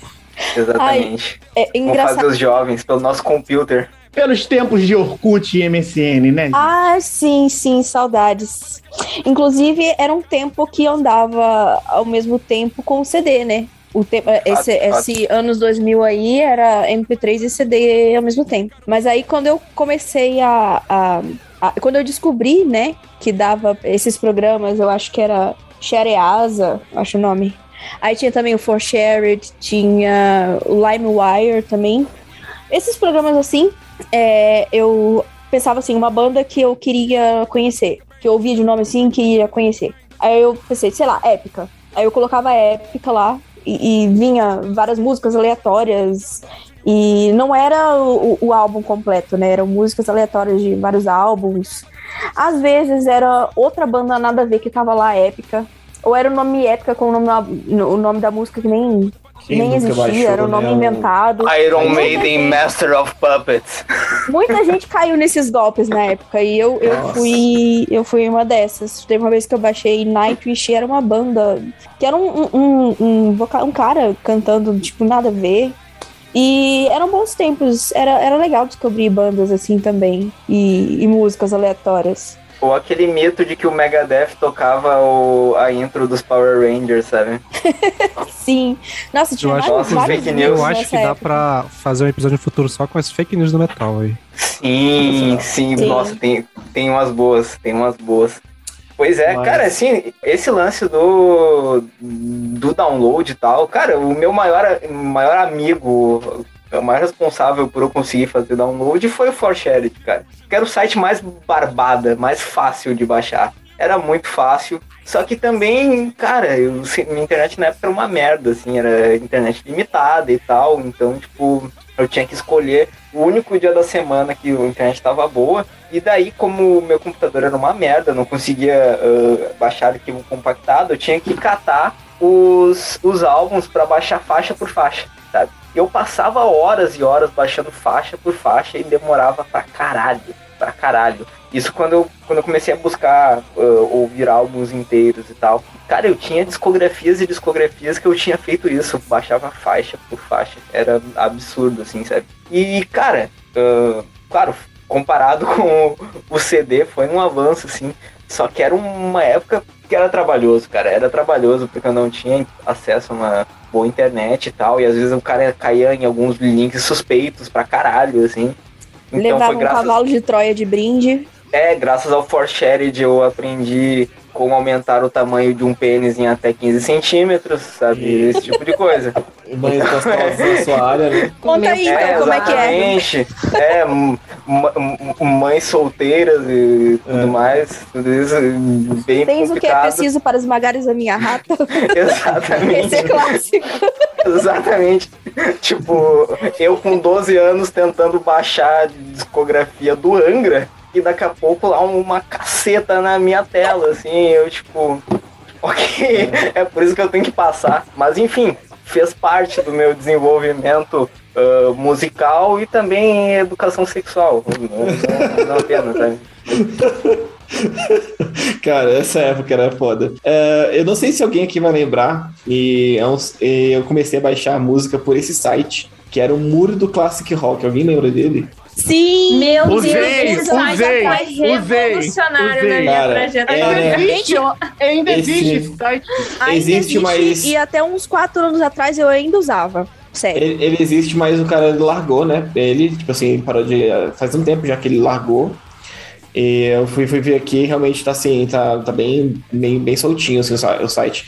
Mas esse site, ele definiu por, como eu ia gostar de música, sabe? Porque ele era assim. Ele tinha muitas bandas, todas as discografias, muitas bandas, e tinha toda uma descrição de cada banda, da história de cada banda no começo, assim. Então eu pegava. eu- cara, eu lembro que eu chegava da escola, eu, sei lá, ia jogar alguma coisa e tal, fazer meus deveres de casa, mas eu tirava tipo, pelo menos uma hora por dia pra pegar uma, uma banda e, sei lá, ah, eu quero. Vou falar sobre vou Megadeth aqui. Que, que porra de banda é essa? Eu ia lá, lia tudo sobre Megadeth, que tinha, tipo, tudo, todas as fofocas possíveis, toda a trajetória da banda até aquele momento. E depois tinha um link pro- pro For Share de cada álbum. Eu baixava tudo e, cara, era incrível, era maravilhoso. Eu adorava esse álbum. Era, foi um álbum. Foi, oh, esse álbum não. Esse site, ele realmente. Cara, ele, ele meio que definiu como eu ia gostar de banda, porque hoje em dia, quando eu vou descobrir uma banda, eu gosto de saber da história da banda também por causa desse site. Então, assim, se eu tô, sei lá, uma banda Vola, eu vou lá e vou tentar ler o máximo que eu, que eu posso achar na internet sobre Vola. Se eu descobrir Heiken, eu vou descobrir, tentar ler o máximo que eu posso descobrir sobre Heiken na internet, porque é por causa dessa banda. Então, assim, eu, por causa desse, desse, desse site. Ele, era maravilhoso, era incrível, é uma pena. aí, o dono do site chamava Alex Sala. E parabéns pelo seu site, porque ele, por causa dele, fez eu gostar muito de, de heavy metal e de rock no geral, assim, que tinha de tudo. Eu posso dar, antes de tu continuar, eu posso dar, aproveitar então pra fazer Manda. uns salves aqui, de, que também tinha alguns outros sites que eu usava, que era nessa mesma vibe. O primeiro é o Warriors of the Metal World, que é do Alkemarx. Usava. Esse eu usei. Tinha esse mesmo rolê que não só tinha a história da banda, mas ele também fazia meio que mais resenha dos álbuns e tal, então tinha um trabalho muito maneiro. E por muito tempo ele, eh, tipo, por exemplo, acho que eu lembro que eu descobri Baby Metal por lá, algumas bandas de Black Metal, um bocado de coisa eu descobria por lá e boa parte da, da- do que eu ouvi ali por 2009, 2010 foi por influência dele ali. Mas antes disso, em época de vacas magras e que a internet era horrível e que era difícil de baixar, não só, na verdade, não só baixar a música, mas também ter espaço para armazenar, porque carta de memória, sei lá, de 1 GB, e para tentar é, organizar isso, tinha um site que era o Listen Before You Die, que era do Kid, que era um cara que ele fazia é, os, todos os álbuns que tinham lá eram em 32 kbps em WMA. Que era pra ter, sei lá, 20 MBs por álbum. Que era bem compactado, a qualidade não era tão legal, mas tu conseguia baixar muita coisa, organizar muita coisa. Então, boa parte do que eu comecei a ouvir 2008, 2007 foi por esse maluco aí. E, cara, era meio- esse mesmo esquema que o Lucas falou. Tinha a historinha da banda, todos os álbuns lá com o link, né? É, E, eram várias opções que tinha o Mediafire, o Mega Upload antes dele morrer e tal. E, assim, deixar o salve então pro Alkemarques e pro Kid aí, que eu nem sei quem era, mas fizeram, fizeram escola aí na, no rolê nacional. Foi, Não, cara, gente, outro foi foda. lugar clássico também era a comunidade de discografias do Orkut, né? Que Também. inclusive chegou a ser derrubada várias vezes, por causa de questão de direitos autorais e tal. Mas realmente você achava tudo lá, de tudo quanto é gênero que você imaginava. A, a foto da comunidade até lembro que era um gatinho assim ao lado de uma estante cheia de vinil. Deveria ser a, a imagem do vinil na estante, inclusive. Justo. Mas assim, e nessa época. É, e nessa época eu Eu pedi, achava. Lucas, eu pedi, Lucas, só uma coisa, que eu, eu lembrei que em algum momento eu tinha um blog que eu também colocava download lá pra algumas coisas. Só Olha que eu aí. só fiz a- faz- Só que eu pegava, eu era meio sacana, que eu pegava de outros sites e só fazia direcionar o link. Grandíssimo pirata Sander. Caralho. O maior que nós temos. Mas é, é isso que eu fazia. Eu baixava, eu baixava pelo número do Classic Rock por um tempo, um álbum inteiro. Mas eu usava muito também o Ares e o LimeWire. E, cara, era aquele sofrimento que já começou aqui, né? Muitos, muitos, muitos PCs desligando do nada, muita tela azul. é, Tinha umas músicas também que levavam literalmente dias pra poder baixar uma música. Não sei por quê, Exatamente. que Acho que era por causa do sistema do, do, do software, né? Que Carol. eu usava pra baixar. Exatamente. Carol, tu é fã de Ah. Dream Theater. Era por isso. É, era, fa- inclusive, Cada música dias- tinha 5 horas de duração. bem lembrado que você falou isso. Esses dias apareceu uma lembrança pra mim do, face, do no Facebook de um post que eu fiz em 2011 dizendo que a culpa da falta de memória do meu cartão de memória de 4 GB era do Dream Theater. Aí, Olha só, em tá 2011 a gente ainda andava a carroça.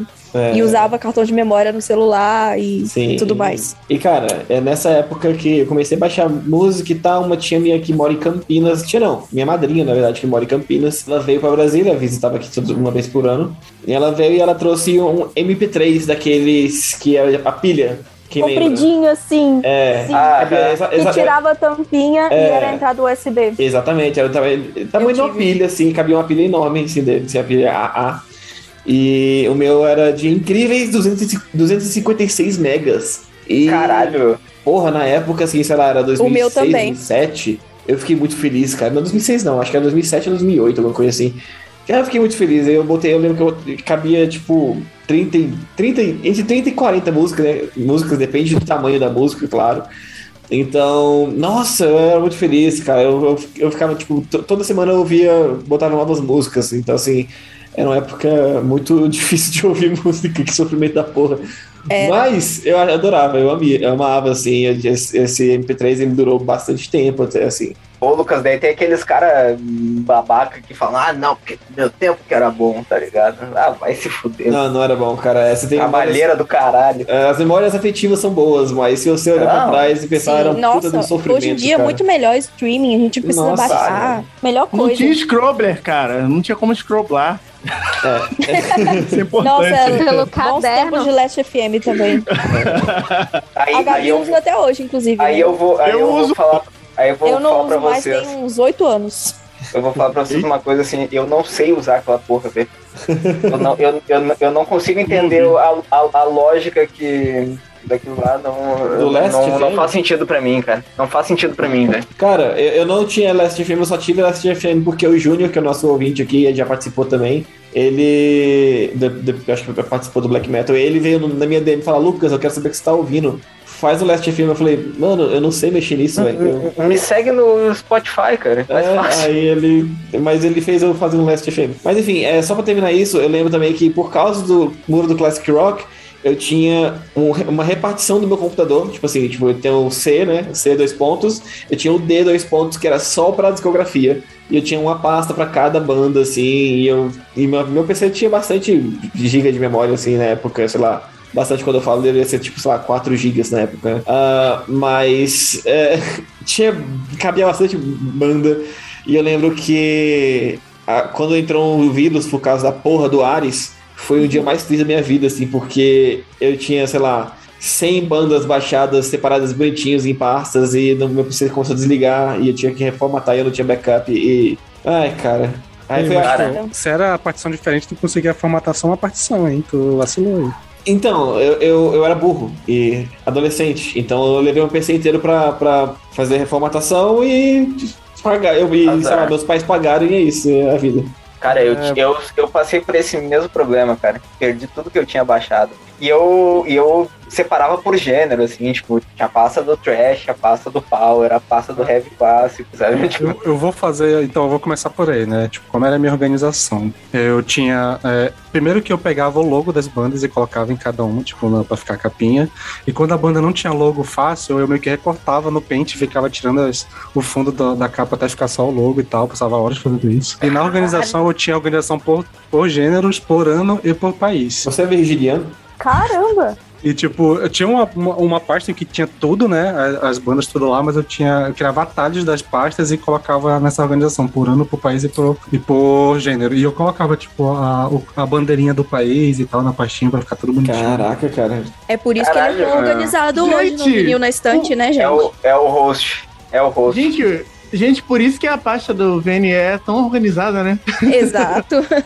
Agora é eu a única- entendi. Por mais que a gente se esforce pra desorganizar, o Sander tá ali pra, pra nos ajudar. Mas assim, o meu começo, eu lembro que o meu primeiro contato com questões assim, de download, eu lembro que era com. Por, eu não sei se isso era um. É que era um serviço muito é, caro, que era tu baixar por SMS as músicas. Que tipo, passava, mandava um código, Lembro. aí tinha uma listazinha de músicas e tu mandava, tipo, tu comprava por uns dois, três reais uma música. Mas isso aí foi mais Eu comprei uma música do anos 2000, Sepultura, né? cara. Sim, Na sim, MTV, era uma, Ah. enviar SMS pra MTV, nome Sepultura, e você ganhava uma música em Eu lem- MP3 Eu lembro que na tive- época eu tinha um Motorola V3, que eu acho que ele tinha, sei lá, 10 MB de memória, e eu só conseguia botar uma música que cabia lá, que era a Die Die My Darling do Metallica, e ela virou meu despertador até hoje, é meu despertador porque era a música que eu usava desde lá. Caralho. Odeio que loucura.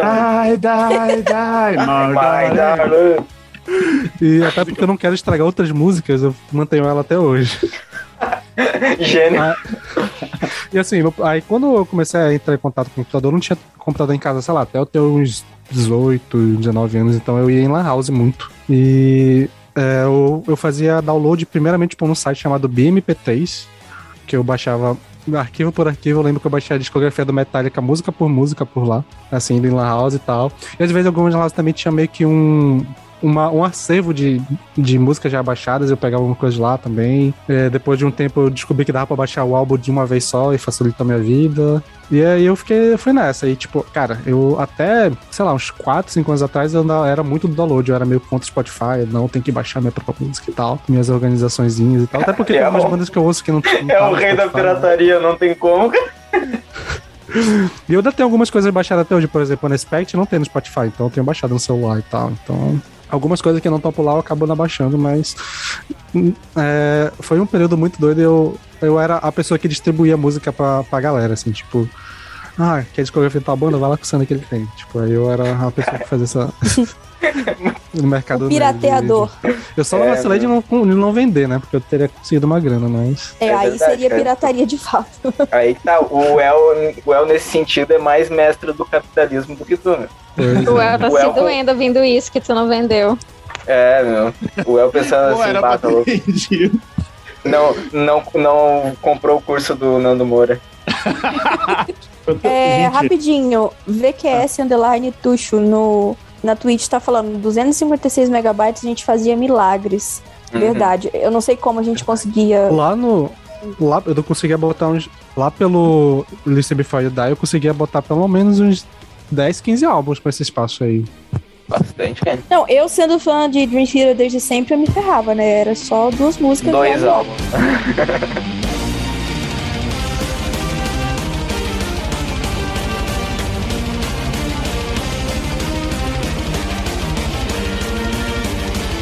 Cara, falar sobre o tempo de MP3 é trazer a uma época que eu não tinha computador em casa. Eu demorei um pouquinho.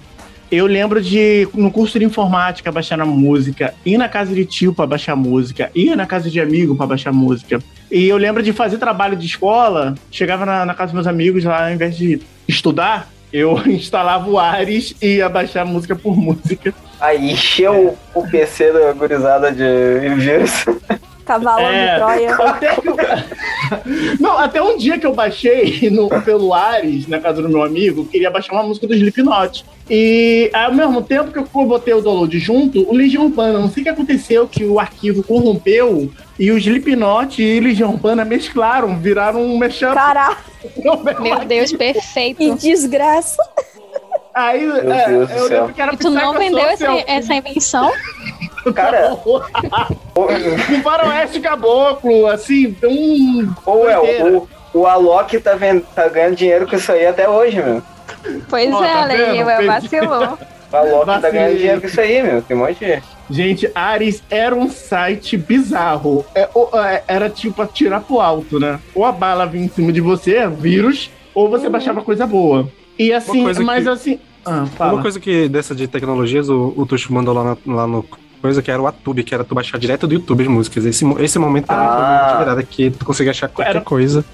E tinha alguns Aham. outros, outros é, coisas também, eu não lembro. Tinha uns plugins também Emule. do Chrome. É pra usar. MP3 Converter. Pois é, tinha, tinha um, um- eu tinha instalado um, um plugin, que, um programa, na verdade, que tu instalava que ele modificava o Chrome pra tu conseguir baixar qualquer arquivo de áudio que aparecesse por lá. Era muito doido. Nossa. Aí, depois, eu chegando nos tempos do, né, do Full Share, Mega Upload, que as coisas ficaram mais fáceis, né? Vocês mencionaram, né? Well Heroes of the Metal, já baixei muita coisa lá, conheci muita banda por lá.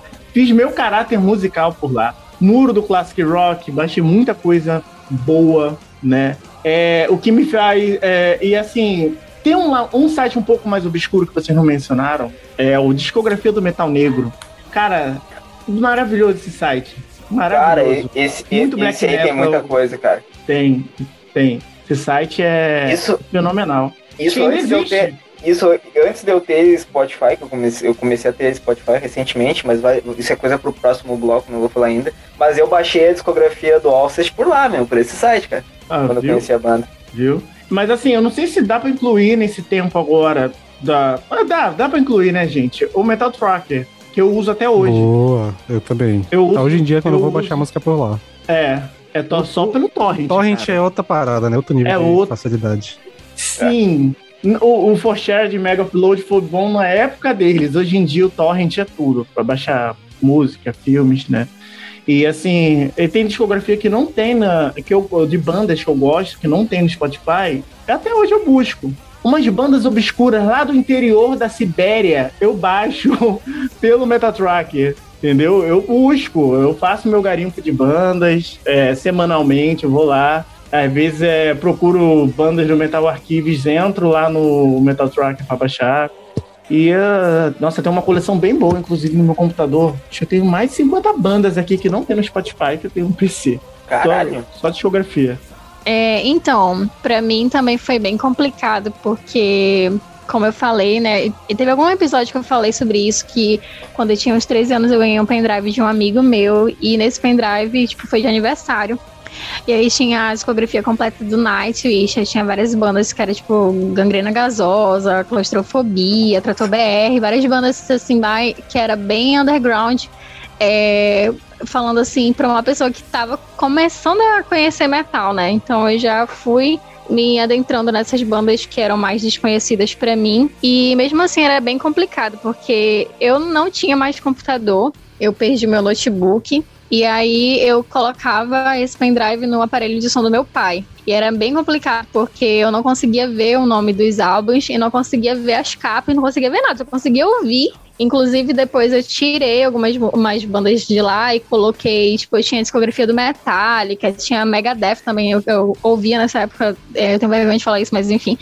É, aí eu tinha lá também, e muitas bandas, é, muitas músicas dessas bandas até hoje eu sei cantar, eu sei tudinho, mas eu não sei, tipo, de que álbum é, é, qual é o nome da música por conta disso, por conta de que eu ouvia no aparelho de som do meu pai. Aí, beleza, depois disso, eu tinha. Eu demorei pra ter internet e Wi-Fi em casa, só fui ter com 18 para 19 anos.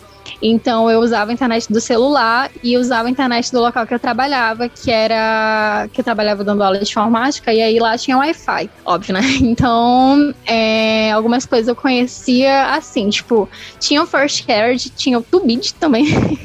Então, eu lembro que a internet, tipo, da TIM, que era o meu número antigamente, ficava muito boa de madrugada. Então, eu colocava um despertador pra acordar de madrugada. E aí, eu já tinha anotado o nome das músicas que eu queria. E aí, eu entrava lá e tentava baixar. Porque a internet era melhor e tal, e baixava super rápido até. Mas, como vocês falaram, tinha aquele perigo do vírus.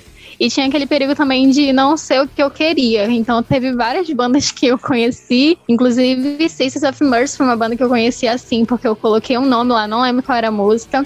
E aí apareceu essa dos Sisters. E aí eu pensei, cara, não era a música que eu queria, eu acho, tá meio estranho isso aqui. Mas acabei conhecendo a, a, a banda. Então, como a Julia falou, teve é, algumas bandas que eu demorei assim para associar que, tipo, todas aquelas músicas faziam parte de um álbum, que aquele álbum tinha uma capinha que, tipo, tinha sido lançado no ano tal, porque eu demorei muito para conseguir realmente ter acesso à discografia completa dessas bandas. Inclusive bandas que eu gostava bastante. É, eu conhecia uma música ou outra, mas eu não conhecia a discografia.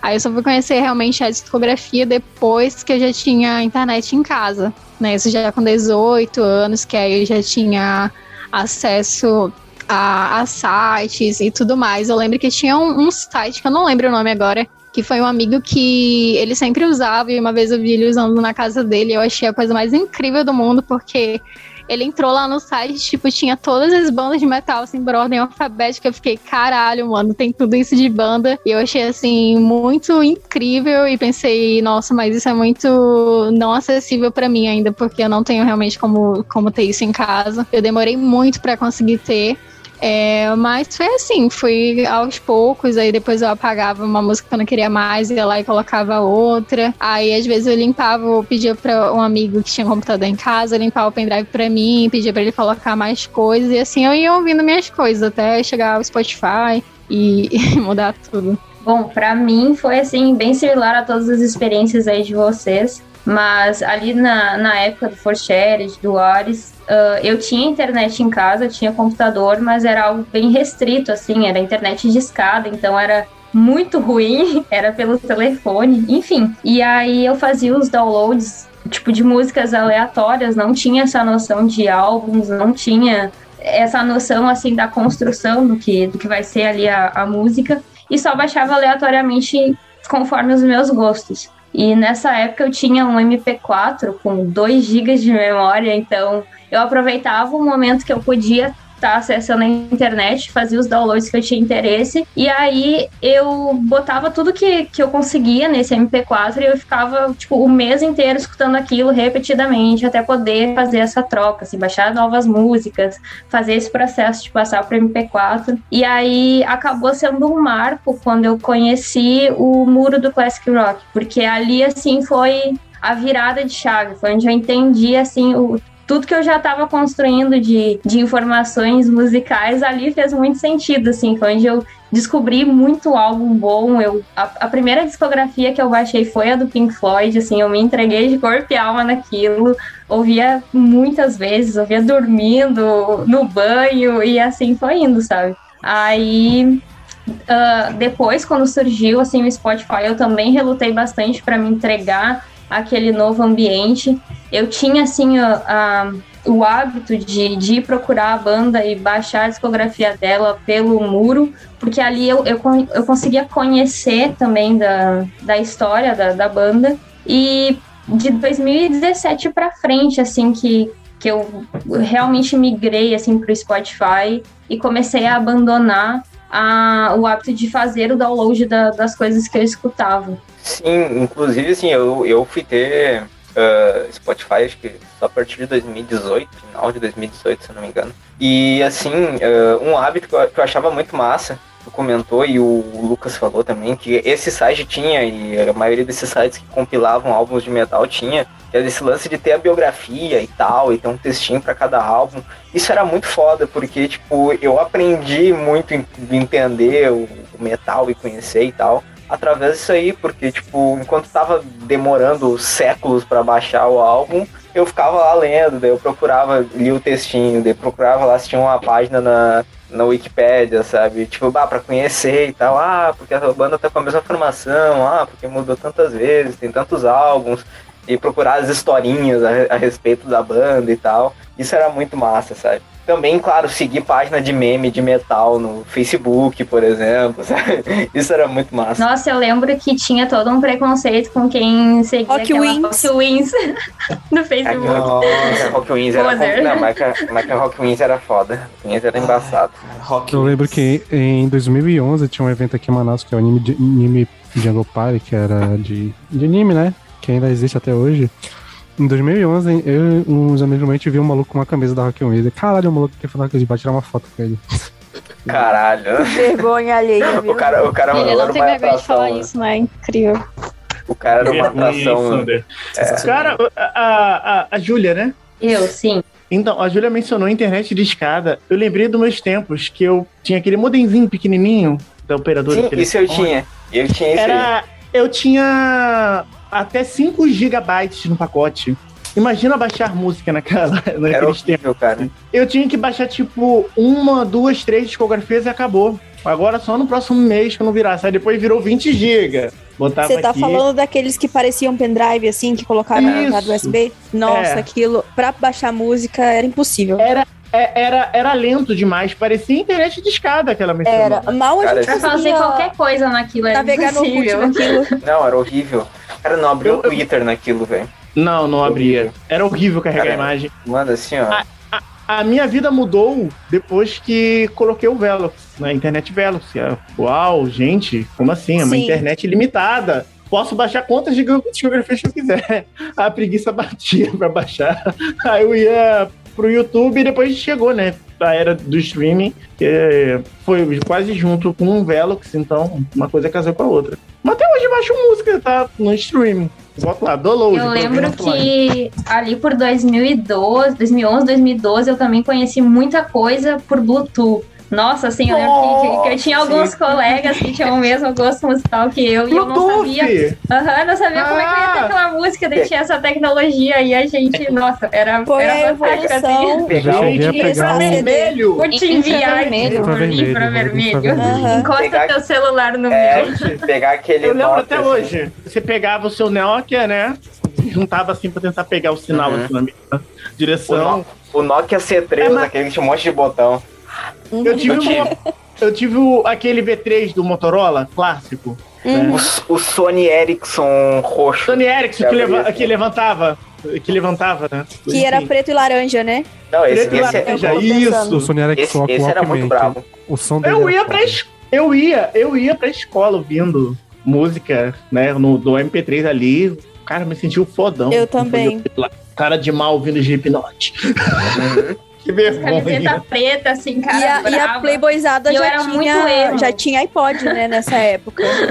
Eu, eu ia pra, pra escola com. É, esqueci o nome. Spike, com Spike, todo de preto, cara de mal. Quem nunca. sabe aquele cinto de taxinha? Não Ah, uso, eu mas eu tenho tinha. até hoje. Também ia pra escola. Mas Correndo. gente adepta do delineado, assim, era, não era um delineadinho, era um treco que era o olho inteiro, assim, sabe? Um lápis preto, dia. sim. E a franja aqui, né?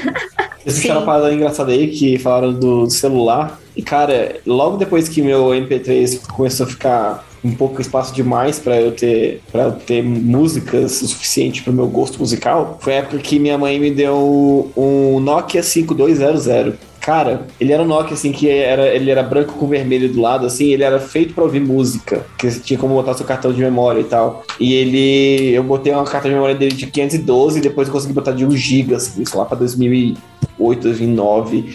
E cara, 1 GB de música nessa época eu ficava muito feliz, era, era a coisa mais incrível do mundo, assim. E eu ouvia, eu, eu, eu quebrei esse celular de tanto ouvir, assim, e ele foi desgastando, sabe? Ele foi desmontando, assim. Ah, ah, era incrível, era maravilhoso ouvir, ouvir música no celular. E realmente, nessa época já era época já tinha iPod, já tinha os, os muito riquinhos que tinham iPod. Tipo, tinha galera que tinha o celular e tinha um iPod pra ouvir música.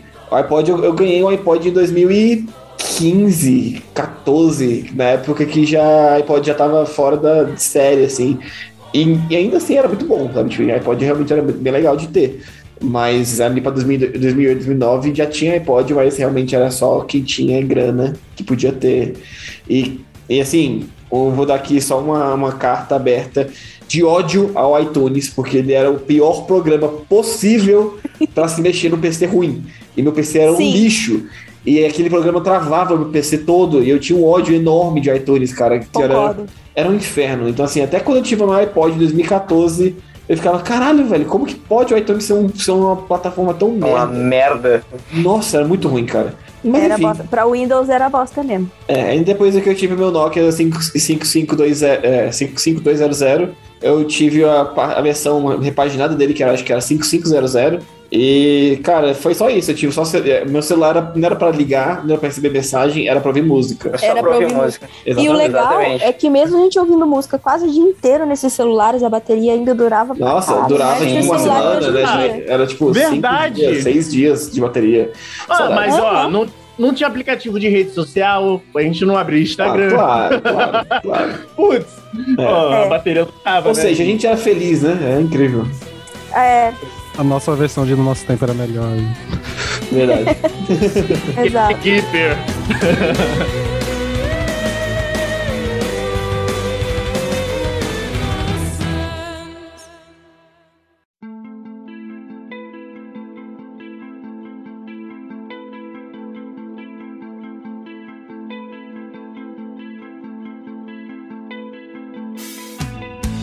Bom, então, para fechar essa nossa jornada musical, vamos para a versão mais recente, né? A evolução mais recente que temos no rolê musical, que é o advento do streaming. que a gente chegar com o rolê de Spotify e tal, que é o mais recente, acho que dá pra pegar algumas coisas mais antigas, como o próprio YouTube, né? Que servia pra ouvir música, mas eu acho que a, o que eu tava lembrando aqui eram as rádios online, como o Kaboing, o Som 13, e eram umas ferramentas que eu usava pra ouvir música enquanto eu tava na Lan House, né? Tipo, eu ia pra Lan House, ficava botando música, e era legal que tu conseguia fazer playlist. Então, tipo, o meu primeiro contato com playlist foi lá. Eu lembro que, por exemplo, Slayer é uma banda que eu acho que até pouco tempo atrás eu conhecia cinco músicas de cada álbum, porque eu lembro que eu selecionava cinco músicas de tal álbum, deixava na playlist ficava ouvindo. E eu não conhecia o resto. E até hoje meus favoritos são essas cinco que eu escolhi aleatoriamente. Por... E, cara, até, até eu começar a usar o, o Spotify ou essas outras ferramentas de streams assim, demorou muito, mas poder ouvir música online já foi um puta avanço, assim. E eu... era uma forma também de descobrir muita coisa nova sem precisar baixar, né? Sem precisar gastar o, uh, uh, o espaço no celular, no computador e tal. Sim, é, um que eu usava muito, assim, mais ou menos entre 2005 2009, era o Vagalume, que eu acho que existe até hoje. E lá tinha, é, tinha streaming, você podia ouvir o álbum inteiro, assim, e eu achava aquilo incrível. Nossa, eu posso ouvir o álbum inteiro, não preciso baixar nada, é só entrar no site, procurar e ainda o as letras. Ah, e ver as letras ao mesmo tempo. Nossa, isso é. Tinha um aplicativo, depois fizeram um aplicativo. Foi, eu não sei. Aí ele ficava competindo com o aplicativo do Letras. Eu usei até. Ah, tinha uma 2010, rivalidade. Mais ou menos. Tinha Mas, uma- nossa, uma. Vagalume, Vagalume formou meu caráter musical. Que eu procurava muita banda lá e também descobri muita banda lá, porque era aquelas é, bandas parecidas. É, aparecia lá e eu descobria. Nossa, o Vagalume tá no meu coração até hoje. Eu lembro que eu, em algum momento eu cheguei a upar bandas que não tinha no Som 13, tipo, acho que Lacuna Coil foi o que eu pay, que tá lá até hoje no site. Caralho, sério, mano? É, Crisares, algumas bandas assim que eu ouvia na época que não tinham lá, eu acabava upando também pra ouvir, era, era bom assim, cara. Essa época de streaming, é, para mim, sei lá, começou muito com o YouTube, né? E, e aí foi a época que a gente começou a cair naquela. No, no buraco de minhoca do, do YouTube, né? Que você começa ouvindo, sei lá, uma música do Sepultura e de repente você tá ouvindo, sei lá, é, uma música do, de hip hop, é um 50 Cent, tá ligado? Assim, é, depois de cinco vídeos, seis vídeos. Então, eu- era muito YouTube que eu ouvia ali na época de, sei lá, jogar algum, algum jogo e, e, e ouvir a música. Isso quando a internet já, já era boa o suficiente. Mas, cara, a partir de 2014, eu tive uma época ali que eu vi um pouquinho que eu tinha o Deezer, porque eu acho que o Deezer tinha um, um programa com, com alguma. Acho que na, na época era com a Claro, assim, que o Deezer ficava de graça. Ah, mas depois eu já troquei pro Spotify em 2015 mesmo, que foi época que eu- que eu fui dar, uma, eu fui dar aula em outra escola. E era uma escola que aí todo, toda sala tinha um computador e toda sala tinha um computador e, e o caixa de som. Então foi a partir dali que eu não parei mais de ouvir de usar Spotify. E nessa época eu já pagava Spotify mensalmente e desde 2015 pra cá eu tenho Spotify mensalmente e se eu botar no papel o que eu já paguei pro Spotify eu fico em depressão, mas eu não, não posso ficar tão em depressão assim, porque, cara, Spotify é uma, é uma parada muito prática e eu, gente já comentou aqui em algum outro episódio. Eu acho que, na verdade, eu acho que eu nunca comentei esse episódio aqui, mas é uma, é uma coisa que eu levo pra minha vida, assim, é. Por praticidade eu pago caro. Se eu for pra ter uma coisa prática na minha vida, eu posso pagar tranquilamente. Sei lá, se, se eu, eu tenho o, o, tele- o telefone de um cara que vai consertar o meu chuveiro, por que, que eu vou gastar tempo tentando arrumar essa porra desse chuveiro, sabe? Então Eu eu, pago, concordo com você. eu pago 50 ou 100 conto pro cara arrumar o meu chuveiro, mas eu não tento arrumar essa porra sozinho, porque eu não sei. É a mesma coisa com o Spotify, é a minha, minha vida com o Spotify. Tipo assim, beleza, eu posso não pagar Spotify, eu posso comer, voltar a baixar. Ah, é, ai, Lucas, mas você paga 37 reais por mês porque eu tenho plano de família e eu pago pra minha irmã e meu pai. Ah, nossa, mas é muito caro, Lucas, 37 reais por semana, por mês. Semana não, tá louco. É muito caro, é, é uma parada que. Cara, é muito prático. Então, assim. É. Eu, eu olho pro meu salário e já penso assim, beleza, já tem certas coisas práticas que eu pago todo mês e que eu nunca vou parar de pagar. E é isso, sabe? Tipo, a praticidade de, de conhecer tanta coisa nova, tipo. Spotify e tal. Diga. Exatamente, cara. Só pensa o tempo que tu perde buscando a discografia em um site aleatório e às vezes vai ser um Não. site super obscuro e tal, e sendo que ali tu só di- digita o nome. É só o tempo de tu Pois digitar é, o nome, cara. sabe? É, é muito Tu dá cinco cliques, sabe? Pois é. Tipo, E assim, todos sabemos que Spotify é otário pra caralho, é, é cuzão pra Sim. caralho do Spotify, que ele paga, sei lá, dinheiro ínfimo pra artistas e tal. Tipo, uma artista que nem a Adele, naquela época que ela lançou o último álbum dela, ela ganhava tipo 11 mil dólares por, por semana, sendo que ela, ela tinha milhões e milhões de streamings. Imagina um artista novato, tá ligado? Então, assim, é, é foda a situação do Spotify, mas é uma praticidade muito grande. E, sei lá, se lançassem um outro streaming, tipo, sei lá, do Tidal aí do Jay-Z, que vale mais a pena e tal, e que paga mais o, o artista, eu penso em mudar pro Tidal um dia. Porque realmente dá mais valor ao artista, mas a praticidade do Spotify é muito incrível. E o Tidal ainda acho que ainda tá mais caro, o Tidal tem seus problemas de conectividade com outras, outras plataformas, então, por enquanto, o Spotify é a coisa que eu mais faço questão de pagar na minha vida, assim. Não tenho mais Netflix, não tenho mais várias coisas que são mensalmente, assim, que, que antes eu achava que, era, que eu ia pagar para sempre também, mas o Spotify é muito simples, cara, é uma parada muito prática e faz muita... quebra... É uma mão na roda do caralho, né? Eu concordo completamente com o Lucas. Inclusive, quando ele mencionou pela primeira vez o, o muro do Classic Rock, foi que eu falei que há uns 4, 5 anos que eu ainda usava. Foi justamente quando eu comecei a usar o Spotify, inicialmente grátis, que ele acho que foi por volta de 2015, 2016. Foi justamente quando eu abandonei o, o blog e baixar músicas no geral, porque é praticidade vale vale os meus 20 reais por mês. É, e também ocupa muito menos espaço no celular, no computador. Enfim, mesmo que você faça o download lá para ouvir offline, né? Eu nem faço. Então, concordo completamente com o Lucas. Muito mais prático. Tô velha pra ter trabalho com essas coisas. Já passou meu tempo de baixar música. O Spotify é cuzão, a gente sabe. Mas até aparecer uma opção melhor, eu continuo com o Spotify também que nem o Lucas. Mas assim, o Spotify é cuzão, mas não deixem de nos dar cinco estrelas lá no Spotify. Exatamente. Exatamente. Aqui no Spotify. É o cara do marketing aqui, aqui, né? Aqui. aqui, aqui, nosso amigo Spotify lá, aqui, Isso. onde nós postamos os nossos episódios.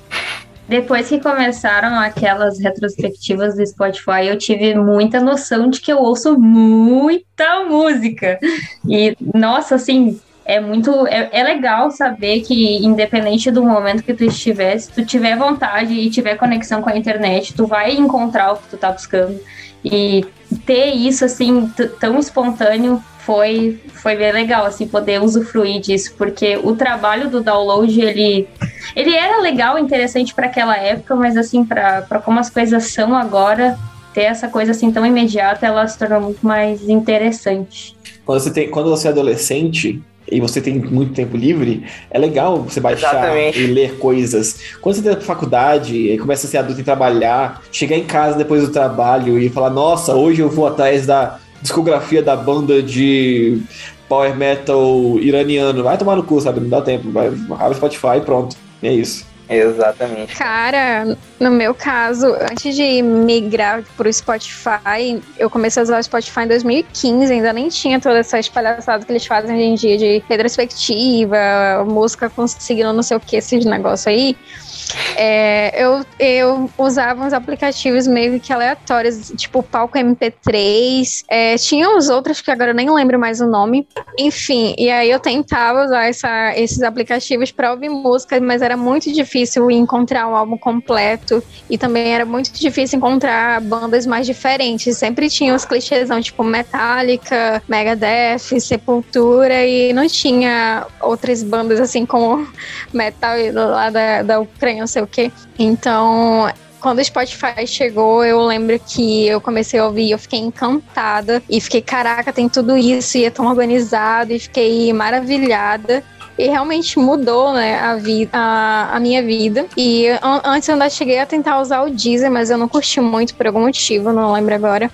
Mas o Spotify é tipo uma rede que eu comecei a ouvir desde 2015 e desde então eu uso e praticamente todos os dias. Então, meio que eu acompanhei várias atualizações. Eu não sei quando foi que ele realmente começou a se popularizar aqui no Brasil, mas eu acho que foi nessa época aí. E é isso. Só que apesar de que o Spotify é, você encontra muita coisa, tem muita coisa que você ainda não encontra lá. Aí entra o Bandcamp, que é uma plataforma que eu uso bastante, principalmente para encontrar bandas mais diferentes. E é um aplicativo super organizado, eles são uma empresa e tal. É, não vou saber falar muito a fundo assim da história, mas eu gosto bastante, principalmente para conhecer é, bandas diferentes. É bem organizado, você pode apoiar comprando as músicas. E, enfim, é muito organizado. Eu gosto bastante. Você consegue scrollbar também para os amantes do Last FM. É muito legal para conhecer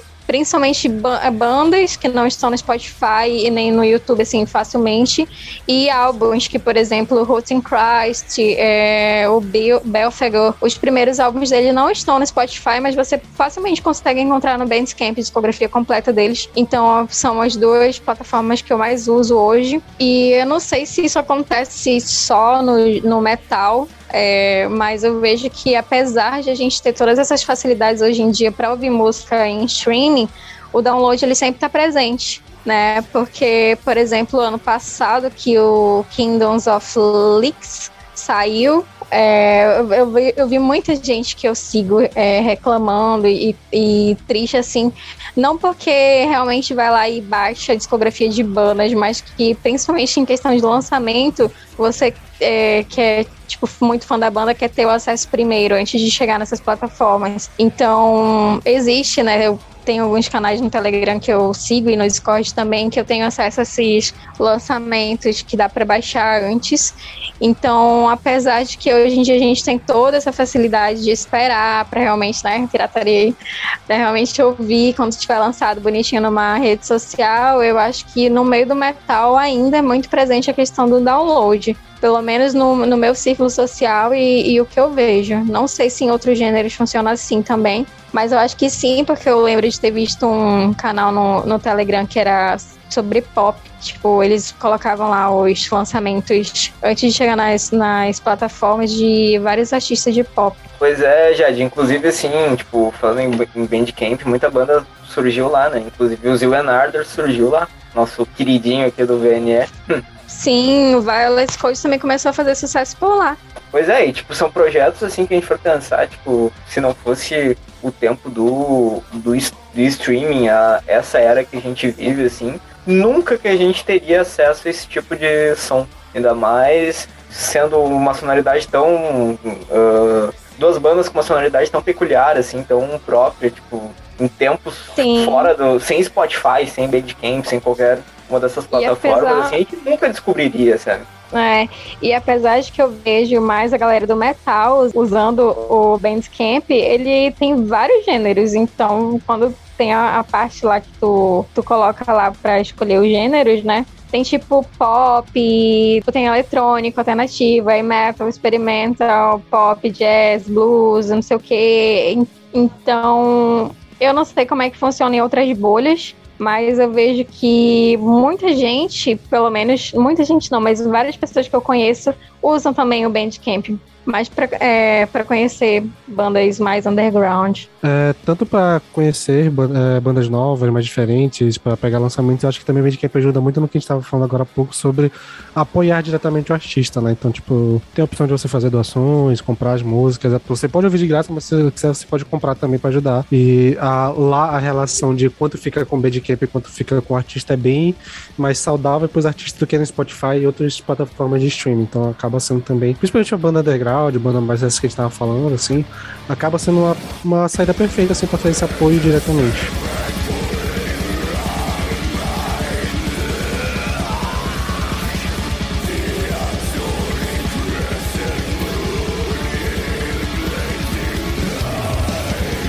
Cara, como quase todo mundo aqui, começou no streaming com o, com o YouTube. É uma plataforma que eu uso até hoje. Uh, cara, eu já descobri muita banda pelo YouTube, né?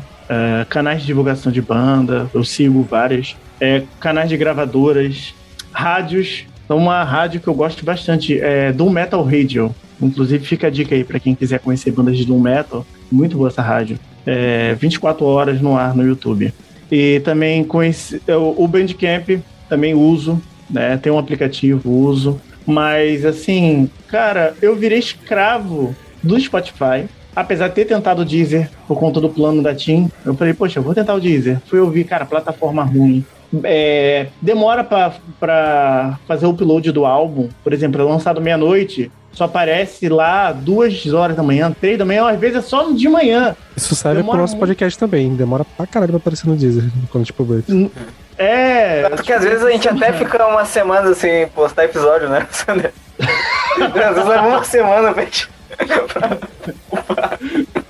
O layout do Deezer também eu acho horrível. Gente, Ah, o layout é- péssimo. É o pior layout que existe é do Deezer. Também Sim. é Porém, né, gente? tem uma ferramenta que salvou minha vida no Deezer, que foi a de poder importar as playlists do Spotify. Então, quando eu fui passar as playlists pra lá, eu precisei fazer isso num clique, não precisei fazer uma por uma. Então, as playlists Tem uma- também. Tem uma ferramenta que que eu só. Eu só abro o Deezer pra usar ela. Que é uma ferramenta que eu esqueci o nome, mas ele identifica a música que você tá. que tá no ambiente e, e te mostra qual é essa. Eu esqueci o nome. É tipo Ah, o Shazam né? faz isso, É, cara.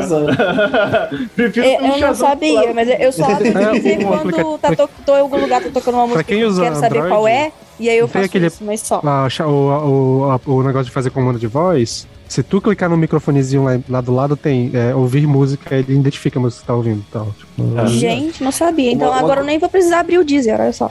É, horrível, horrível. Só pra isso. Esquece. Uma coisa também. Nem precisa colocar a música, se você cantarolar, já detecta. Acho é muito doido. Às vezes eu faço só de testar, ficar cantarolando a música que identifica, cara. É, é, é bizarra a magia. Porém, queridos ouvintes, se vocês nos ouvem através do Deezer, por favor, continuem, tá? Continue, por favor. Continue. Isso aí, exatamente. É, Mas verdade. assim, ah, e, e- e verdade seja dita também, o Deezer durante muito tempo foi o único streaming que tinha as letras ao mesmo tempo da música. Porque no começo do Spotify, lá para 2014, 2015, tinha o Music X Match como add-on do, do Spotify, mas rolou uma parada, uma treta, tipo, judicial entre o Music X Match e o Spotify, e ficou, tipo assim, 4, 5 anos sem letra no Spotify. O letra no Spotify é uma coisa nova, assim, tipo, relativamente nova, tipo, de 3 anos atrás, que botaram a letra no Spotify. Porque antes era só o Deezer que tinha, e quase mudei pro Deezer por causa disso. Porque eu acho muito bom seguir as letras assim e tal. Principalmente quando eu ouço, sei lá, rap, essas paradas, eu gosto muito de seguir a letra. Mas finalmente o Music Match voltou pro, pro Spotify, porque, cara, esse negócio de ter letra ao mesmo tempo da música é importantíssimo pra mim. E assim, ano passado eu tava pensando em desistir do Spotify. E o Spotify, né? O inimigo ardiloso. Me manda aquela, aquele negócio, né? Aquela lista ali do, do que você ouviu durante o ano. Eu falei, ah, não, sacanagem. Eu acho que eu vou continuar no Spotify. Eu adoro essa listagem. Aí mostra lá os gêneros que eu ouvi. Tudo bem, né? O layout também dessa. Desse especial do Spotify é, é horrível. Pelo, É, pelo menos esse ano tava péssimo. Inclusive, temos um vídeo comentando nossas, nossas retrospectivas lá no YouTube, hein? Chequem lá. É verdade. Pulem, pulem na parte da minha retrospectiva. E, inclusive, ficou muito bom, mas desmonetizado por causa de um membro do- da equipe. Eita. E, cara, Não, só pra, pra explicar pro El, é porque o Pelota colocou no. A, música mais ouvida dele era Eu Vou Comer Teu Cu no Uno. O quê? Vai o quê? Comer Teu Cu no Uno. Meu Deus, que porra é essa? Aí, por causa disso, desmonetizou o vídeo. Gente. Meia-noite eu te conto. Enfim, já tentei usar Tidal, já tentei usar Apple Music. Eu sempre volto pro Spotify, o inimigo é ardiloso. Manda esse- essa, ah, essa lista, né, do final do ano. Teve até do meio do ano no passado, cara. Pra ver como a situação é. Eles te pegam pela, pela emoção, né, de postar em redes sociais. Era... Mas enfim, cara, por mais que eu tenho minhas críticas com o Spotify, a situação das bandas, e eu preferi, assim, eu queria que as coisas, as situações ah, do Spotify com os, os artistas fossem mais igualitárias, né? Mas infelizmente não é. Mas enfim. Mas ao mesmo tempo, eu- bandas novas, cara. Crítica uma- social foda. mas ao mesmo tempo, cara, eu queria muito que o Spotify tivesse mais bandas undergrounds, né? Ajudasse mais a divulgar. Eu odeio abrir as listas do Spotify de metal e tá lá aquelas mesmas bandas manjadas. Não quero saber mais de Metallica, gente. Metallica é quando eu tinha 15 anos. Agora eu saber de banda nova pra eu poder fazer minha academia. Uma playlist maneira, sabe? É, Indireta não pro faz- Peralta aí, hein? É. Eu vou estar bem faceiro no show quinta-feira. Tá chegando. Mas enfim. Estaremos. Estaremos. Mas enfim, eu, é, eu queria mais divulgação, eu queria que as bandas pudessem divulgar, né? Eu entendo a desilusão que as bandas têm com a situação do Spotify, mas é aquilo, né, cara? É foda. O capitalismo acabando com as Daí artes. entra, e aí entra toda a questão, por exemplo, o Sandro comentou a respeito dos podcasts, tem todo falar, de eu o... gostei do, do, do renascimento do, do quando o capitalismo do El aí se revoltou contra o que ele começou. É isso aí, meu. É isso aí. Tivemos o- Terminando o episódio anticapitalista. come- Acabar de- começou anticapitalista, depois teve o, o mestre do capitalismo e depois teve É. o anticapitalismo. Não, mas é que, é que aí que tá o... Monopoly, sabe? É, o- tava o jogando El- Monopoly. This could all be yours.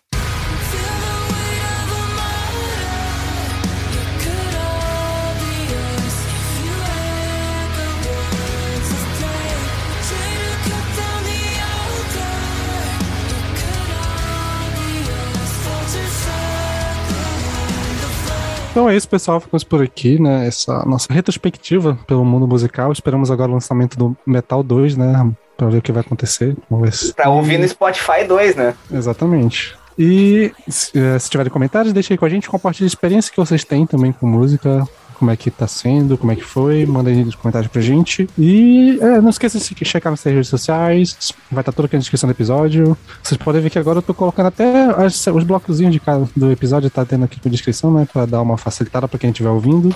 E acho que é isso, semana que vem tem mais episódio legal vindo por aí. É, fiquem ligados que esse mês de maio é mês de aniversário do VNA, então tem coisas acontecendo por aí. Fiquem ligados que vai ter algumas surpresinhas. Tem, Sander? Rapaz, parece que tem. Mas bora aí. Ah, é? Não consigo garantir, mas parece que tem. Será que vai ter? Meia-noite a gente conta. gente? Que? Pois é. E também, né, sem agradecer a participação da Ju, muito obrigado pela participação. Se quiser dar suas palavras finais, fazer algum jabá, fique à vontade.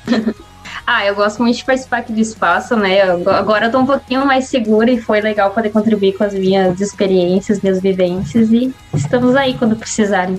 Então, pra encerrar o episódio, vamos então com a primeira música que te- tinha um riff de metal que eu ouvi na minha vida, provavelmente, que é Mamonas Assassinas Debil Metal.